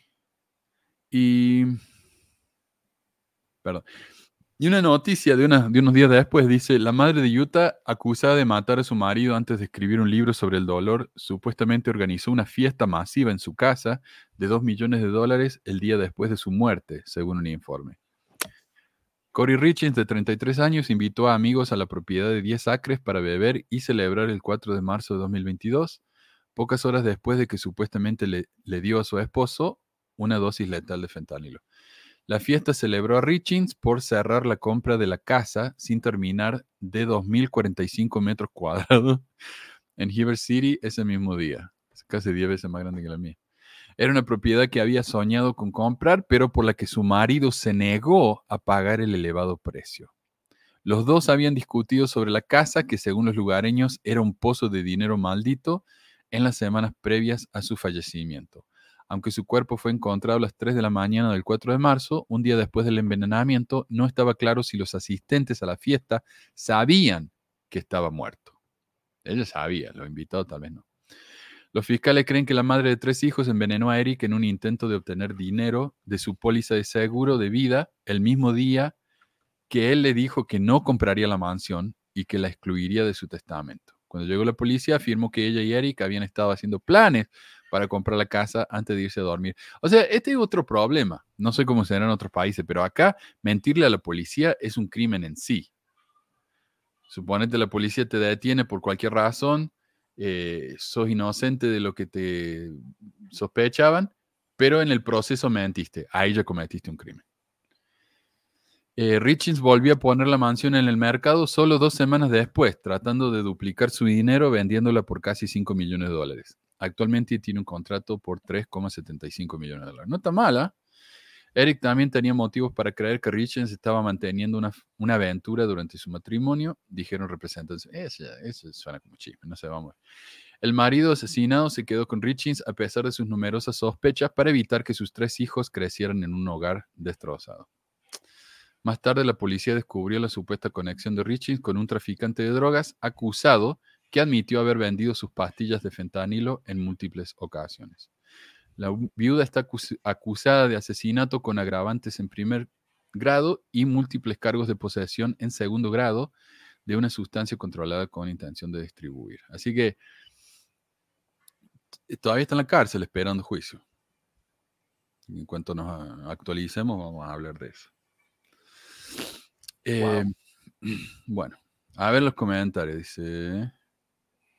Qué cosas. La verdad es que yo me pone a pensar esto en, en, lo que te decías, de que una persona que tiene algún problema, algún trastorno, puede estar incluso generando un, un libro con un mensaje bueno. O sea, un, tal, un, mismo Joseph Smith pudo haber hecho un libro de mormón con mensajes, bueno, en cierta parte ciertos mensajes buenos, pero por dentro ser un trastornado que está ahí está un ejemplo moderno y tenemos muchos ejemplos modernos de personas que son así.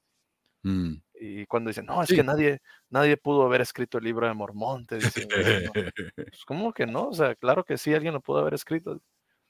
Y con una imaginación así como la de José, cualquiera creo que lo se puede escribir. ¿Quién podría haber escrito? Mira, Roberto, cualquiera podría haber escrito, especialmente si la madre decía que de chico era muy bueno para contar historias. Sí, pues hay genios y hay talentos para la literatura, para la, para todo lo, que son las artes y, el problema es cuando tú utilizas ese don como para querer, pues ahora sí que engañar a otros, ¿no? Manipularlos. En este caso, esta persona, imagino que estaba sedienta de poder y dijo, bueno, voy a sacar el dinero lo que pueda, tanto al marido como al libro. Sí. Si ya en vida no pude, en la muerte con ese libro tal vez sí, o sea, no sé, pero pues... No, yo creo que a veces la fama, porque imagínate, si vendió la casa, la compró a dos millones y la está vendiendo a tres y medio, le sacó bastante dinero. O sea, pero no era suficiente, quería más y más y más. Mira, acá Adriana dice que para ella fue al revés. Cuando le dijo que me iba, Alex puso la póliza a mi nombre, me quería comprar. Mm. Manipulación, sí. Eh, esto es algo que no sé por qué estaba pensando en esto. Que estaba hablando con Roberto y con, con John, acá, eh, Tomás. Nos gusta, cuando discutimos con mormones fanáticos, nos gusta eh, decir que somos musulmanes, como para contrastar. claro, si vos crees eso, yo también, porque mira, yo soy musulmán y la iglesia musulmana tiene mil miembros más que la mormones. Y empecé a hablar de eso. Y el José decía, eh, ah, yo le dije, no solamente la musulmana es más vieja y tiene muchísimo más miembros que la mormona, José Smith mismo robó de los musulmanes. O sea, él se llamaba a sí mismo el Mahoma americano. Y él me dijo, ¿cómo puede haber sabido José Smith de Mahoma? Así, a ese nivel de estupidez lleva esta gente, en la que cree que José Smith, como era campesino, no sabía nada de nada. Todo el mundo sabía de los musulmanes. Es que la gente está muy descontextualizada. esta es la falacia de la O sea, porque ellos no saben cómo puede haber sido, creen que nadie sabe cómo puede haber sido. Pero sí se sabe. Eh, dice, oh, sí que él, y le, me dice, ¿cómo sabía él? Yo le digo, bueno, tenía una biblioteca, los padres sacaban el libro de la biblioteca, eh, tenemos registro, y el padre compraba el diario y dice, uh, qué diario que hablaba de los musulmanes. Sí, en esa época los diarios hablaban de lo que hacía el tipo al frente de la casa, porque tuvo un accidente de caballo y te hablaban de cosas, porque no tenían que, cómo llenar el diario. Entonces, por supuesto que hablaban de esas cosas. Entonces, ¿cómo puede ser que José Smith haya dicho que él era el, Mahoma americano si no sabía nada de los musulmanes? O sea, no, no seamos estúpidos, gente. Ahora no me acuerdo por qué estoy hablando de esto. Eh, pero sí quiero darle gracias a Becky por su super chat. Muchísimas gracias, oh, super sticker. Muchísimas, muchísimas gracias, eh, Becky. Em, sí, yo escucho eso. Brigham ya no creo que usaba anteojos y tenía más barba que, que yo. Ay. A ver, algunos para, el siguiente tema. Mm, sale una película que se llama The Oath, eh, quiero mostrarle el preview porque es tremendo. Este tipo hace años que está tratando de juntar dinero para hacer su película y se llamaba algo diferente antes, pero parece que por fin consiguió la, la plata. Eh, y lo tengo en inglés nomás. Por fin se le dio. A ver. Esto es bien cringe. Esto es una de las cosas más cringe que he visto. A ver. Espero que se escuche. Y no importa lo que dicen. Father, why do Nephites always win battles, even when Lamanites so many?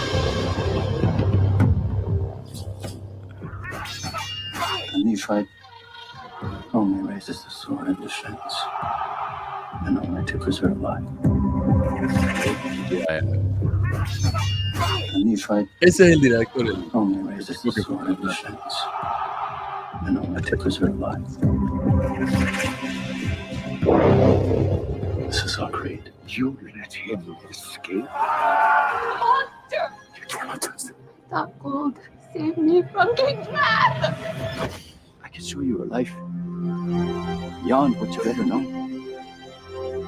Freedom. I'd never call you king! Know this, Moroni. Blessed Father, Mahigana will tear this world apart I seal this record unto you till she finds your secret. and unto he who will one day discover unto the world. He came to them.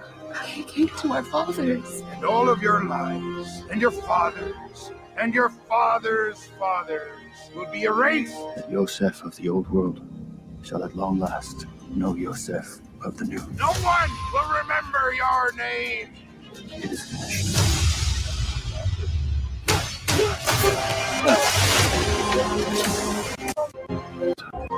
The film I've passionately worked redemption, forgiveness. El último minuto and love. es el tipo pidiendo que A film I've passionately worked on for 13 years. Two years ago, I suffered a sudden and traumatic near-death experience, Ah, nearly drowning in a bottomless Que se murió, se fue al cielo y volvió. lake exactly one month.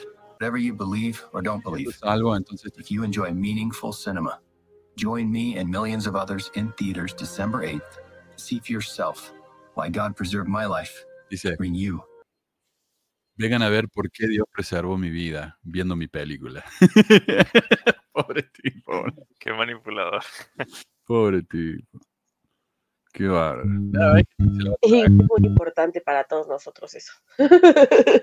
¿viste? Hablando de, de experiencias espirituales, este tipo se llama Trevor Milton. También usaba sus experiencias espirituales para vender su compañía. Y este es el otro mormón portándose mal del que vamos a hablar. Em, perdón. Ya le iba a decir, Manu, este, hey, pero Dios también preservó mi vida, así que no sé si te gustaría apoyarme con un milloncito de dólares ¿no? por ahí. El problema es que yo te va a vender la historia como basado en hechos reales. Esta historia está basada en hechos reales.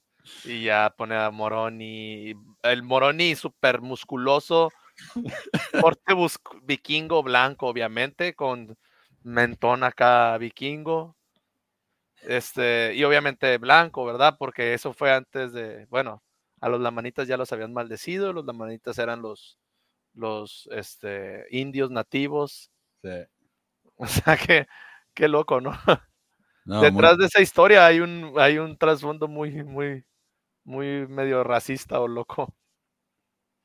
Ah, mira, Arturo dice, él también sirvió con, con Eric. Era el asistente del presidente. Está bien.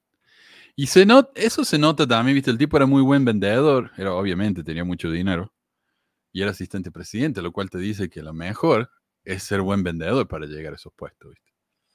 Me parece a mí. Eh, yo nunca supe vender, así que nunca llegué a nada, a pesar de que bautizaba bastante. Eh, bueno, Trevor Milton, ¿quién es el tipo este? La verdad que yo nunca había hablado de, eh, oído hablar de este tipo. Oh, pucha, hice un video y no lo guardé. Pero bueno, no importa. Eh, el director ejecutivo y fundador de la nueva empresa de camiones, Nicola, este es un artículo del 2020. 2020, o sea, antes de que se armara el escándalo. en el 2020 dice esto el Daily Mail de Inglaterra. Director ejecutivo y fundador de la nueva empresa de camiones Nicola, que se vio obligado a, a dimitir como presidente ejecutivo, abandonó los estudios universitarios para convertirse en multimil millonario, que estableció un récord inmobiliario en Utah gastando 32 millones de dólares en un rancho de 2.670 acres. Trevor Milton, de 39, dice que se inspiró en un viaje misionero mormón a Brasil después de dejar la escuela secundaria y en junio de este año dijo a los medios que es un CEO muy orientado a la fe. Su empresa fabrica vehículos y camiones eléctricos con celdas de combustible de hidrógeno y actúa como rival de Tesla desde su base en Phoenix, Arizona. Lo cual me parece muy ordinario de su parte. O sea, ponerle Nicola a su empresa. Obviamente Nicola lo puso porque es el primer nombre de Tesla, Nicola Tesla. Entonces dice, Tesla ya está usado, entonces le voy a poner Nicola. Eh, mm, no sé, a mí medio cringe también. Demasiado original. Es un genio. Qué vergüenza. Eh, Camiones. Eso sería espectacular. O sea, si alguien inventara un camión eléctrico, eh, ¿sabes qué? Eso cambia, cambia todo, porque acá en Utah, por ejemplo, que es una zona muy industrial, tenemos camiones cagarse. O sea, vos vas por la ruta y, a veces no puedes ni andar porque hay tantos camiones. Y, y, eso causa mucho, mucho smog acá. Que encima que Utah es como una olla, viste, rodeado de montaña. Cuando hay mucho smog, Acá los chicos con asma no pueden salir a la calle.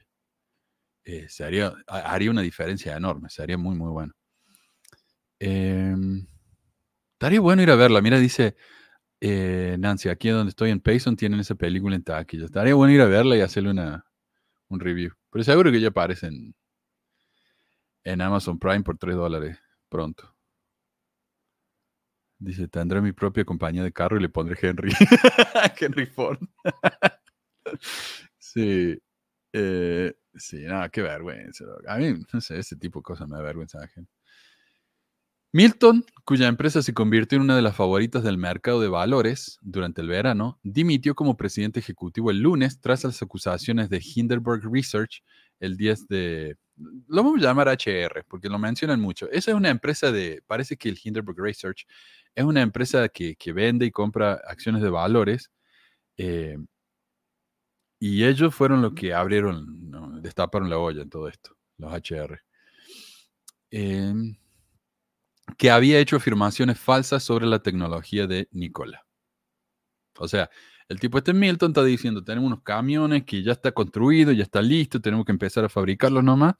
Andan con hidrógeno y eh, electricidad. Esto va a ser una diferencia enorme. Esto sale lo mismo que sale un jet. Pero en realidad no tenían nada. No tenían nada. Eh, estaba vendiendo, literalmente estaba vendiendo humo. Milton, quien fue criado mormón, ha evitado hasta ahora gran parte de la atención a pesar de haber sido incluido en la lista de 400 multimillonarios de Forbes a principios de este mes. Mantiene privadas sus páginas de Instagram y Twitter, rara vez se refiere a su esposa, con quien se cree se casó en 2017. A ver. Ah, y Milton le dijo al podcast Hitting the Mark en julio que la salida de Nicola a bolsa fue el segundo día más importante de mi vida y añadió, se lo digo a la gente porque el primer día fue cuando me casé, pero el segundo día definitivamente fue cuando coticé en el Nasdaq. Ahora,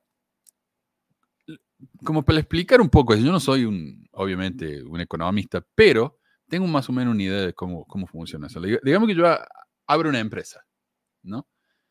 ¿Qué sé yo? Cualquier empresa, un restaurante abro un restaurante y me va bien con el restaurante. Ahora, ese restaurante es mío. Si alguien quiere invertir en mi restaurante y pierden plata, bueno, es el problema de ellos. Yo le puedo mentir y decir, estamos vendiendo más de lo que realmente estamos vendiendo. Pero digamos que mi, eh, restaurante es un suceso, es un éxito, y empiezo a abrir restaurante por todas partes y se convierte en una cadena. Ahora, yo tengo la opción de hacer que esa empresa sea pública. Si yo hago eso, eso quiere decir que gente, ustedes por ejemplo, pueden invertir en mi empresa sin tener que pasar directamente por mí.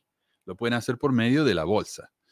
Eh, otra cosa es que cuando mi empresa es, es pública, eh, yo tengo que reportar al, gobierno cuánto estoy haciendo, cuánto estoy gastando, cuánto estoy pagando a los empleados. Eh, ah, y otra cosa es que cuando ustedes invierten en mi empresa, pueden invertir si quieren una acción. ¿No? Sé yo, 20 dólares, lo que sea. Eh, mientras que si es una empresa privada, yo no voy a aceptar una, una inversión de 20 dólares, obviamente. Entonces tengo muchísimo más inversores si es una empresa pública. Bueno, no sé si, si, se entendió, pero esa es más o menos la idea. Una empresa pública tiene muchas más responsabilidades financieras eh, con el gobierno y con sus inversores que una empresa pública, eh, privada. Eh, mira, dice, el empresario también ha detallado cómo la muerte de su madre por cáncer cuando él tenía solo 14 le afectó a él y a su vida familiar junto a su hermano y sus tres hermanos. O sea, él, está dando una historia de, de lástima. Miren, yo ni siquiera fui a la universidad, se me murió mi mamá de chico, lo cual es horrible pero miren qué lejos he llegado. Es que yo tengo ese, ese entusiasmo, ¿no? Ese drive, no sé. Em, a ver. La empresa de Milton, que fundó cuando tenía 29 años y estaba valorada en 3, mil millones de dólares, recibió un préstamo multimillonario a través del programa de protección de cheque de pago. Eso fue durante el COVID, cuando las empresas querían pagar a sus empleados, pero no tenían suficiente negocio porque estaba todo el mundo en su casa. Entonces el gobierno te daba un cheque para que le pagues a tus empleados y mantuviera las puertas abiertas. Muchos negocios se cerraron en esa época. Entonces él recibía plata a pesar de que tenía supuestamente 3 mil millones de dólares en acciones, ¿no? Ah, y, mira, esto es cuando justificó que se compró la casa esa. Siento que mi generación tiene pocos activos, quiere todo más pequeño y se está mudando a las ciudades, que es lo opuesto a lo que yo quería en la vida. Disfruto del campo, el espacio, la privacidad y la vida silvestre en lugar de los tragaluces. Quería crear un santuario donde pudiera vivir de la tierra. Planeo adquirir muchas otras propiedades como esta para preservar Utah y ofrecer un santuario para que lo disfruten mi familia, mis amigos y otras personas. O sea, él no está comprando estas tremendas mansiones solamente porque quiere vivir. No. Uh, eso no es el. Pucha caramba. A ver, ahí va. Eh, mira lo que es esa casa. 32 millones de dólares le salió esa casita. Y dice, quiero más, quiero más, quiero más. Porque quiero vivir de la tierra. Pero acá yo no veo zona como que se pueda arar. Esto también está en Park City, igual que la, que la otra. Creo que peor en Park City. es, gente demasiado rica. O sea, ese tipo de gente rica es la que uno ya no, no entiende. Eh, es el dinero, el dinero corrompe en muchos aspectos y te hace hacer cosas indebidas. Se me ocurrió un meme para ir, para nuestro amigo Alex, que luego lo haga, no sé, de alguna manera, pero estaba leyendo que eh, él promocionó el Nicola, o el truck, ¿no? Como una, un, un, un, un tráiler, como le decimos en México, un trailer, un truck, que se llama el video Nicola One, in, One Truck in Motion, algo así. Sí y estaba leyendo que pues que era un fraude el video porque porque lo remorcaron con una grúa hacia una pendiente, o sea, hacia una colina y lo dejaron caer. lo dejaron caer y en el video este pues parece que va el camión solo, pues parece que va este que va andando y resulta que era una una una farsa, pues porque no había no tenía ni motor, creo, dicen por ahí. Y es el problema del video que yo iba a mostrar, que había preparado anoche. Eh, el tipo sigue diciendo, este camión no es un pusher, dice. Un pusher es un camión que no tiene motor, no tiene nada, y simplemente lo empujan para hacer como que funciona. Parece que el, primer eh, Chevy Volt era un pusher, porque andaba con un motor de, carrito de golf. Eh, hasta que finalmente hicieron la tecnología, pero el Chevy Volt es un carro de verdad. Este no. Pero mientras él decía todo funciona, así esto está todo bien, en realidad era todo mentira. No había nada dentro del, de la caja. ¿Cómo se dice? La capucha del cajuelo, no sé. No, ¿cómo se dice? El capo le decimos. Ajá, sí. Sí, pues el cofre, cofre. Eso. ¿Lo puedo poner el video, Manu? ¿Lo tenés? Pues aquí está en YouTube, o sea. Dale, dale, sí. Para que vean, o sea, es que se me ocurrió el meme, el meme este de pero ya poniéndole algo de la iglesia, ¿verdad? Como, porque es falso, obviamente, el camión, pues, o sea, pero parece ser verdadero. Eh, a ver. es como decir, tengo unas planchas abajo de esta, de esta toalla, simplemente que no lo pueden ver. Ya ocupamos el ingenio ahí. Eh, luego súbanle la, la, la musiquita, obviamente la música como en la iglesia tiene mucho que ver. Claro, es una, es una ruta empinada, está bajando. Y ahí va. El libro de Mormón es verdadero.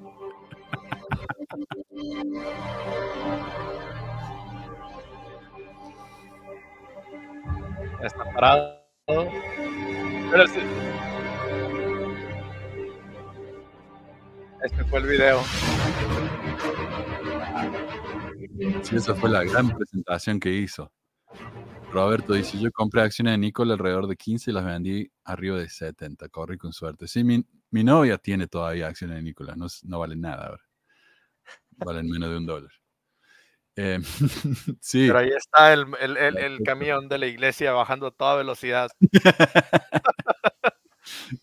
Buen ejemplo, que no se me había ocurrido eso, pero sí, excelente ejemplo. Eh, pero esta es la casa, mira. Dice que la- esa casa tiene ocho habitaciones, ocho baños y medio y un helipuerto. ¿Para qué un helipuerto en Park City, loco? Dije, joder. Cosas de millonarios, cosas de como, millonarios. están como una hora de Salt Lake. O sea, ahí está, el- no sé. A ver. Dice, su empresa ha sido comparada y promocionada regularmente como un competidor de Tesla, pero... eh, De hecho, Tesla, Tesla sacó un trailer también, ¿verdad? Y se parece bastante el modelo. ¿Lo hizo? Sí. Esto es del 2020, no sé cuándo... Yo sé que estaban compitiendo. A ver. La verdad que no sé, yo no sigo mucho. Tesla Semi. Sí, ahí está. Ahí te lo voy a mostrar.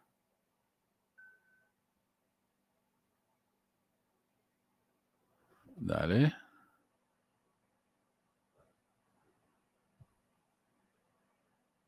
A ver. ¿Y ya, fu- ¿Y ya está esto? ¿O todavía lo están haciendo? No sé. Tres motores. Che, está bonito. Mira lo que es eso. Sí, yo, yo de hecho tengo un, un amigo que trabaja en Tesla y él un día se tomó una foto en uno de esos camioncitos. Yo lo que me pregunto es si lo- ya los venden o simplemente está en modelo Oh, ahí- sí me agarraste, mano. No sé si, si ya salió al mercado, pero sí sabía, o bueno, tenía el conocimiento de que habían lanzado un- Está hermoso. la el proyecto, sí. Ojalá, ojalá funcione eso, la verdad que sería espectacular. Eh, bueno. Pero este tipo pensó que iba a competir con Tesla, no tenía nada. Ah, y, y sabes que era tan bueno el tipo para vender, tan convincente que convenció a la GM.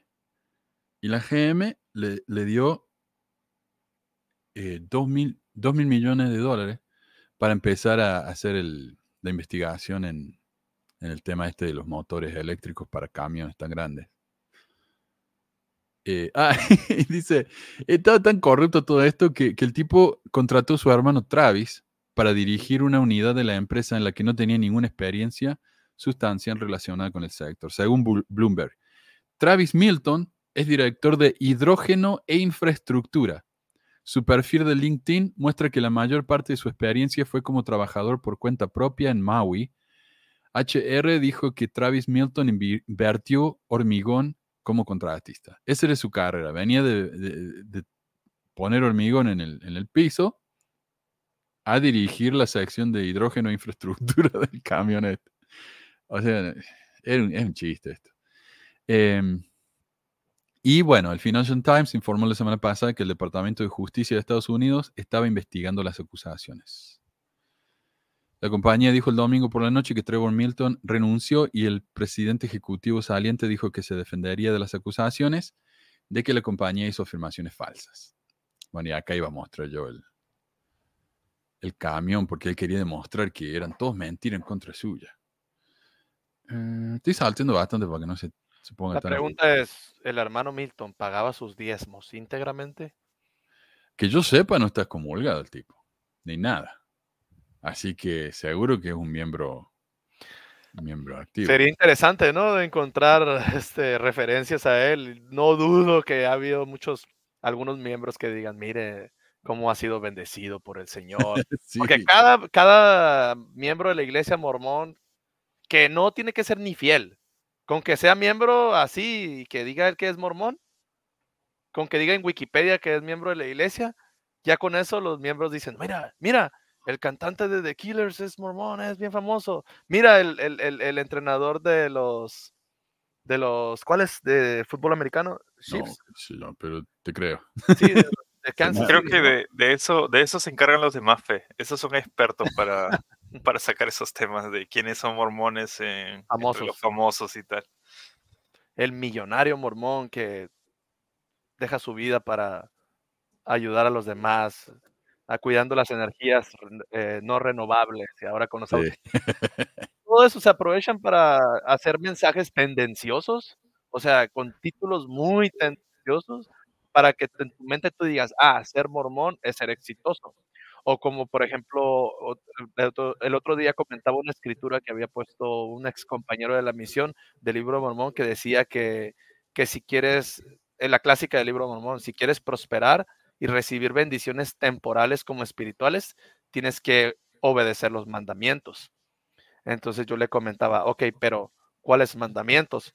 Porque para mí lo más importante es amar a tu prójimo, ayudar a tu prójimo si puedes ayudarlo y si no puedes, por lo menos no hacerle la vida difícil o no joderle la vida, ¿verdad? Ujú. Por lo- eso ya, para mí esa es la regla de oro y ya con eso podemos vivir a gusto todos, pero cuando tú involucras que tus mandamientos es no tomar café, no tomar té, Mm. o que usar garments, por ejemplo, y que si por eso, porque no usas esos garments, que quién sabe de dónde te los sacaste de la manga, o sí sabemos de dónde, pero digamos que especulamos, pero cuando dices que si no usas eso, no vas a tener bendiciones temporales ni espirituales, es ahí el conflicto cuando, cuando entro, pues. Y el libro de Mormón dice eso, pues dice que obviamente que tienes que guardar los mandamientos para prosperar tanto Sí. temporal y que así vemos el bendito y feliz postrer estado de que eso. guardar los mandamientos. Qué asco eso.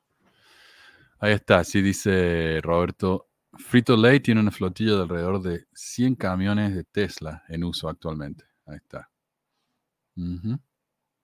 Qué bueno. No, es- es- eso realmente me alegra porque hace falta ese tipo de cosas. Eh, Pero esos sí sirven. Esos sí tienen motor. Pues sí, ¿verdad? no, 100 camiones. Bueno, mi, mi- mi novia dice que estuvo en, en Arizona y en Arizona y en San Francisco están haciendo taxis sin conductores. Y ella se subió a uno, me mandó un video y dice, mira esto, está moviendo el volante solo, nadie sentado ahí. ¿viste? Oh, wow. Eh, pero son, no diría prototipo, pero es como una prueba que están haciendo. Eh, y San Francisco es jodido porque el tráfico ahí es una, una pesadilla. Eh, a ver qué decía Adriana, dice, más fe destaca hasta los que se hicieron cristianos. Sí, estaban hablando del Hulk Hogan que se bautizó. Dicen, ¿dónde Ah. se bautizó? No, no sé, pero se bautizó. Así que eso ya es suficiente. Pero de nuevamente, nueva cuenta, o sea, el título terrible. es tendencioso. Es como que hay gente que ni siquiera se mete a leer el artículo, entonces dicen, Ujú. wow, se bautizó en la Claro. iglesia. Y de ahí queda ya la idea en la gente que, que se hizo mormón. Sí. Ah, mira, la, la exitosa escritora mormona que creó una saga exitosa sobre vampiros brillosos y hombres lobos que se enamoran de bebés. Ujú. ¿Cómo Ahí nunca está. lo noté eso? El tipo se enamora de un bebé. Bueno, me parece que me puso incómodo cuando lo leí. Y después como que uno se acostumbra a la idea y, y ya te olvidas. Pero sí, Sí, a muchos, a muchos les causó incomodidad eso, sí, como que, ah, caray, ¿cómo, cómo que, cómo que ya desde bebé la trae ahí? Sí, a muchos les causó una incomodidad. Ay, ay, ay. Bueno, y esta es la noticia nueva. Bueno, esta es el 18 de, 18 de diciembre. Esto parece que fue una semana ocupada para, para los criminales mormones. El fundador de Nicola, Trevor Milton, fue sentenciado el lunes a cuatro años de prisión en relación con defraudar a los inversores de, del asediado fabricante de camiones eléctricos y de hidrógeno. Asediado porque todo el mundo le estaba dando con todo, especialmente el HR. Eh, Milton también fue multado con un millón de dólares y luego podría verse obligado a confiscar sus propiedades como parte de su sentencia. Un millón para él no es nada. La pena fue mucho menor que los 11 años que los fiscales habían solicitado en la sentencia de Milton en el Tribunal de Distrito de Estados Unidos en Manhattan. Pero fue sustancialmente más que la sentencia de libertad condicional sin cárcel solicitada por los abogados de Milton. O sea, en el medio. Em, no sé qué, qué tengo acá que quería mostrar. A ver. Ah, ok. Sí, sí, sí. Esta parte para mí es frustrante porque muestra. A ver, déjame sacar los comentarios. Muestra la, la- la diferencia, la comparación entre esta mujer se llama Elizabeth Holmes y el Milton. Elizabeth Holmes, eh, no sé qué tan conocida es esta historia en Latinoamérica, pero acá es conocidísima porque esta mujer también, como lo mismo que el, que el Milton, eh, fue a la universidad y dejó la escuela. La diferencia es que esta mujer fue, no sé, a Harvard o algo así, y el tipo este fue a la, a la universidad de barrio ahí en Provo, en, en Orem, que es la escuela a la que van los que no pueden ir a BYU. No, mentira, mentira. Uh. no, es una escuela estatal. BYU. prepárate, prepárate para muchos, una caída de, de seguidores. No, eh, Pero eh, la dejó, ¿no? La dejó rápido, creo. Él fue un semestre nomás. Ella no sé cuánto fue. Ella capaz que fue un año. Eh, y ella fundó una empresa que se llama Theranos. Ahí está, ahí otra vez. Theranos era también una empresa que, ah, que curaba el cáncer. No. Eh, lo que ella hacía, el, Theranos era una maquinita que iba a tener en todos los Walgreens, que son una farmacia, una cadena de farmacia acá. En el Walgreens iban a tener el Theranos, que vos te, te pinchaban el dedo, te sacaban un poquitito de sangre y con ese poquito de sangre ya sabían todas las enfermedades que tenías. O sea, sería una maravilla, ¿se ¿te imaginas? Eh, sería realmente revolucionario. La mía se merecería un premio Nobel por eso. El problema es que nunca lo lograron hacer. Nunca lo hicieron. Y ella seguía pidiendo dinero de inversores y nunca produjo nada.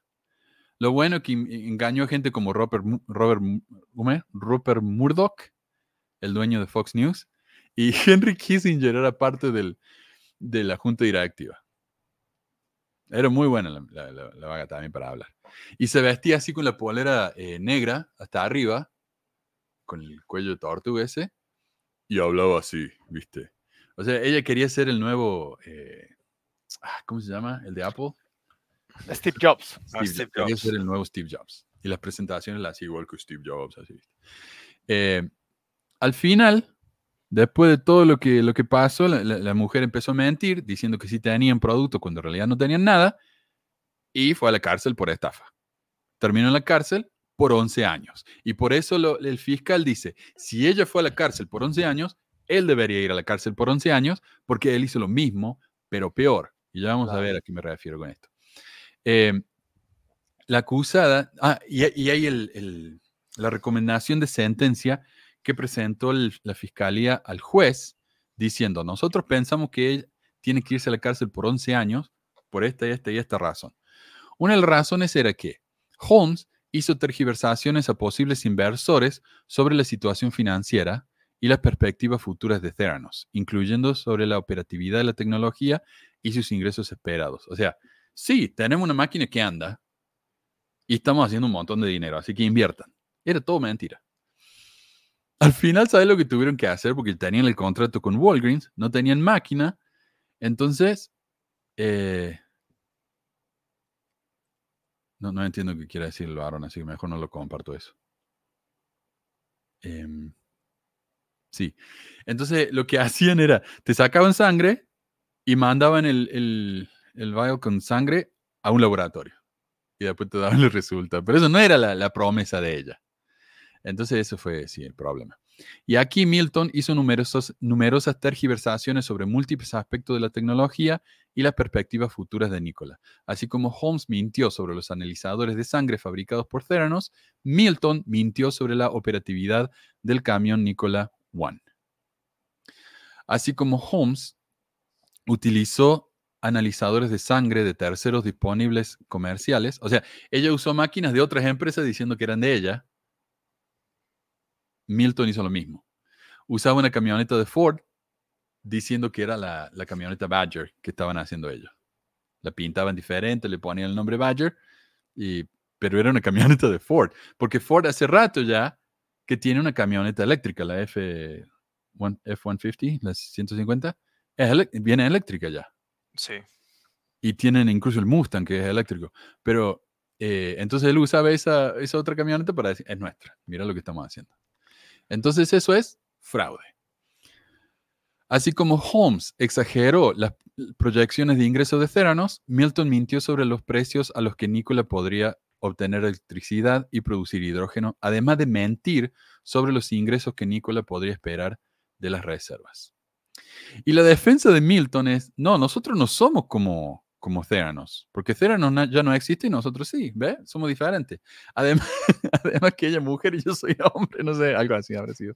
Em, eh, ah, el otro problema es que Theranos era una empresa privada. Ellos estafaron a gente, inversores con dinero. Pero Nikola era una empresa pública. Ellos estafaron a los inversores, que eran inversores pequeños, gente como mi novia o como Roberto. Pero no solamente eso, bueno, Roberto le fue bien, perdón. no solamente eso, sino que mintió al gobierno, lo cual es otro nivel de criminalidad. Y a pesar de todo eso, le dieron cuatro años nomás. No, no se entiende, pero bueno. eh. Y encima dice, Milton ha mostrado poco o ningún remordimiento por sus acciones, dijeron los fiscales. En una carta enviada a Ramos el domingo, los fiscales escribieron que el juez debía tener en cuenta la profunda negación de responsabilidad e insistencia de Milton en culpar a otros. Claro, él nunca hizo nada malo.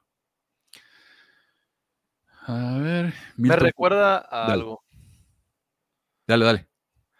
Eh, de Joseph Smith y a ver su manera de actuar con las finanzas de la iglesia. Por- es que es que lo estaba leyendo hace poco, pero este eh, en la primera página de la iglesia habla sobre la liquidación. Si ustedes le ponen ahí liquidación de las propiedades de José Smith y habla de cómo, cómo dice, bueno, se lo voy a leer para que no textualmente dice, las primeras revelaciones dadas a Joseph Smith mandaban a los santos de los últimos días que se congregaran y construyeran comunidades, ciudades y templos. Tales esfuerzos requerían grandes cantidades de dinero, en especial para la compra de tierras. Como presidente de la iglesia, Joseph Smith lideró los esfuerzos por cumplir esas obligaciones reveladas, optando por pedir prestado dinero a acreedores, dado que la iglesia era pequeña y contaba con pocos recursos. Una recesión a nivel nacional ocurrida a finales de la década de 1830 y a principios de la década de 1840 hizo que lo resultara más difícil pagar a sus acreedores de Ohio. Después de mudarse a Missouri en 1868, él autorizó, o sea, después de mudarse, fíjese cómo utiliza los términos aquí. Bueno, ya puso dos excusas, ¿no? Dos recesiones, 20 años de recesión, bueno, no, aproximadamente como 10 años de recesión para no pagar y luego dice después de mudarse a Missouri, no te dicen que salió corriendo escapándose de, de, de las deudas, ¿eh? dice después de mudarse a Missouri, pero bueno, es la página de la iglesia, se entiende, porque no se van a disparar a su propio pie, ¿verdad? Entonces lo, lo maquillan la redacción para que tú digas, ah, se mudó, no escapó de sus deudas. O sea, después de, mi- de mudarse a Missouri en 1838, él autorizó a otras personas para que continuaran el proceso de liquidación de sus deudas en Ohio. y así sigue, le puedo seguir la lectura, pero habla sobre los problemas que tuvo por esas, por esas ventas, de esas compras de tierras que no pagó, que debió y que básicamente llevó pues a la quiebra de muchos miembros que pusieron su fe en él. Sí. Ah, y este pedacito último que les voy a leer que dice, esas compras de tierra involucraron numerosos tecnicismos financieros ilegales. Entonces, así se excusa la iglesia, este, y ahí está en la página de la iglesia. Obviamente, como les digo, desde la manera eh, man- maquillada la redacción para que tú digas, ah, bueno, este, simplemente pues pasó por malos tiempos. y- Pero bueno, después dice que las deudas personales de José seguían siendo una carga significativa. Y así, pues, les recomiendo que lean ese extracto, la liquidación de las propiedades de José Smith. Buenísimo. Pero me acordé de eso porque es precisamente esto. En el tiempo de José Smith es como una persona con popularidad que tiene mm, alcance a las personas y que tienen talento para vender, para, para, no sé, atraer a la gente. Se hace de, de inversores y con productos que tal vez, o cosas, promesas que tal vez no va a cumplir. Y, de, y llega un punto en el que ya no se puede sostener esa, esa, ese fraude, ¿no? Y se cae y se lo exigen. Entonces, pues Smith tuvo que comparecer, bueno, ante varios tribunales por esa cuestión. y, y al final pues ya sabemos cómo terminó la historia, que muchos de los primeros apóstoles de la iglesia, de esos apóstoles modernos, terminaron siendo excomulgados por acusar a Smith de que pues, de que pues se estafó con tierras y dinero. ¿verdad? Bueno, hizo lo mismo con el banco, sí. O sea, no, era, era muy bueno para vender humo también. ¿Cómo era también cuando rellenó los sacos de que, tenían monedas, pero tenía puro Los cofres. Era, era todo arena. de arena, de Uh, piedra? exacto. Ah. Oh, no me di cuenta que se fue Ale. Ups, acá dice, tengo que salir, tengo un almuerzo familiar. Uh, bueno, gracias Ale por, por estar con nosotros. Perdón, tarde. Am, sí, no me di cuenta. Bueno, em, y yo tengo el video, era el video que iba a mostrar, porque hay una sección que está muy buena y lamentablemente no, no sé, parece que no lo guardé en la carpeta correcta. Pero acá está el tipo presentando el camión a la televisión. but it took years and years to get. Um, this isn't just a pusher like a lot of vehicles that they unveil are just vehicles that don't actually function. Cuando dice pusher, dice, este no es un pusher.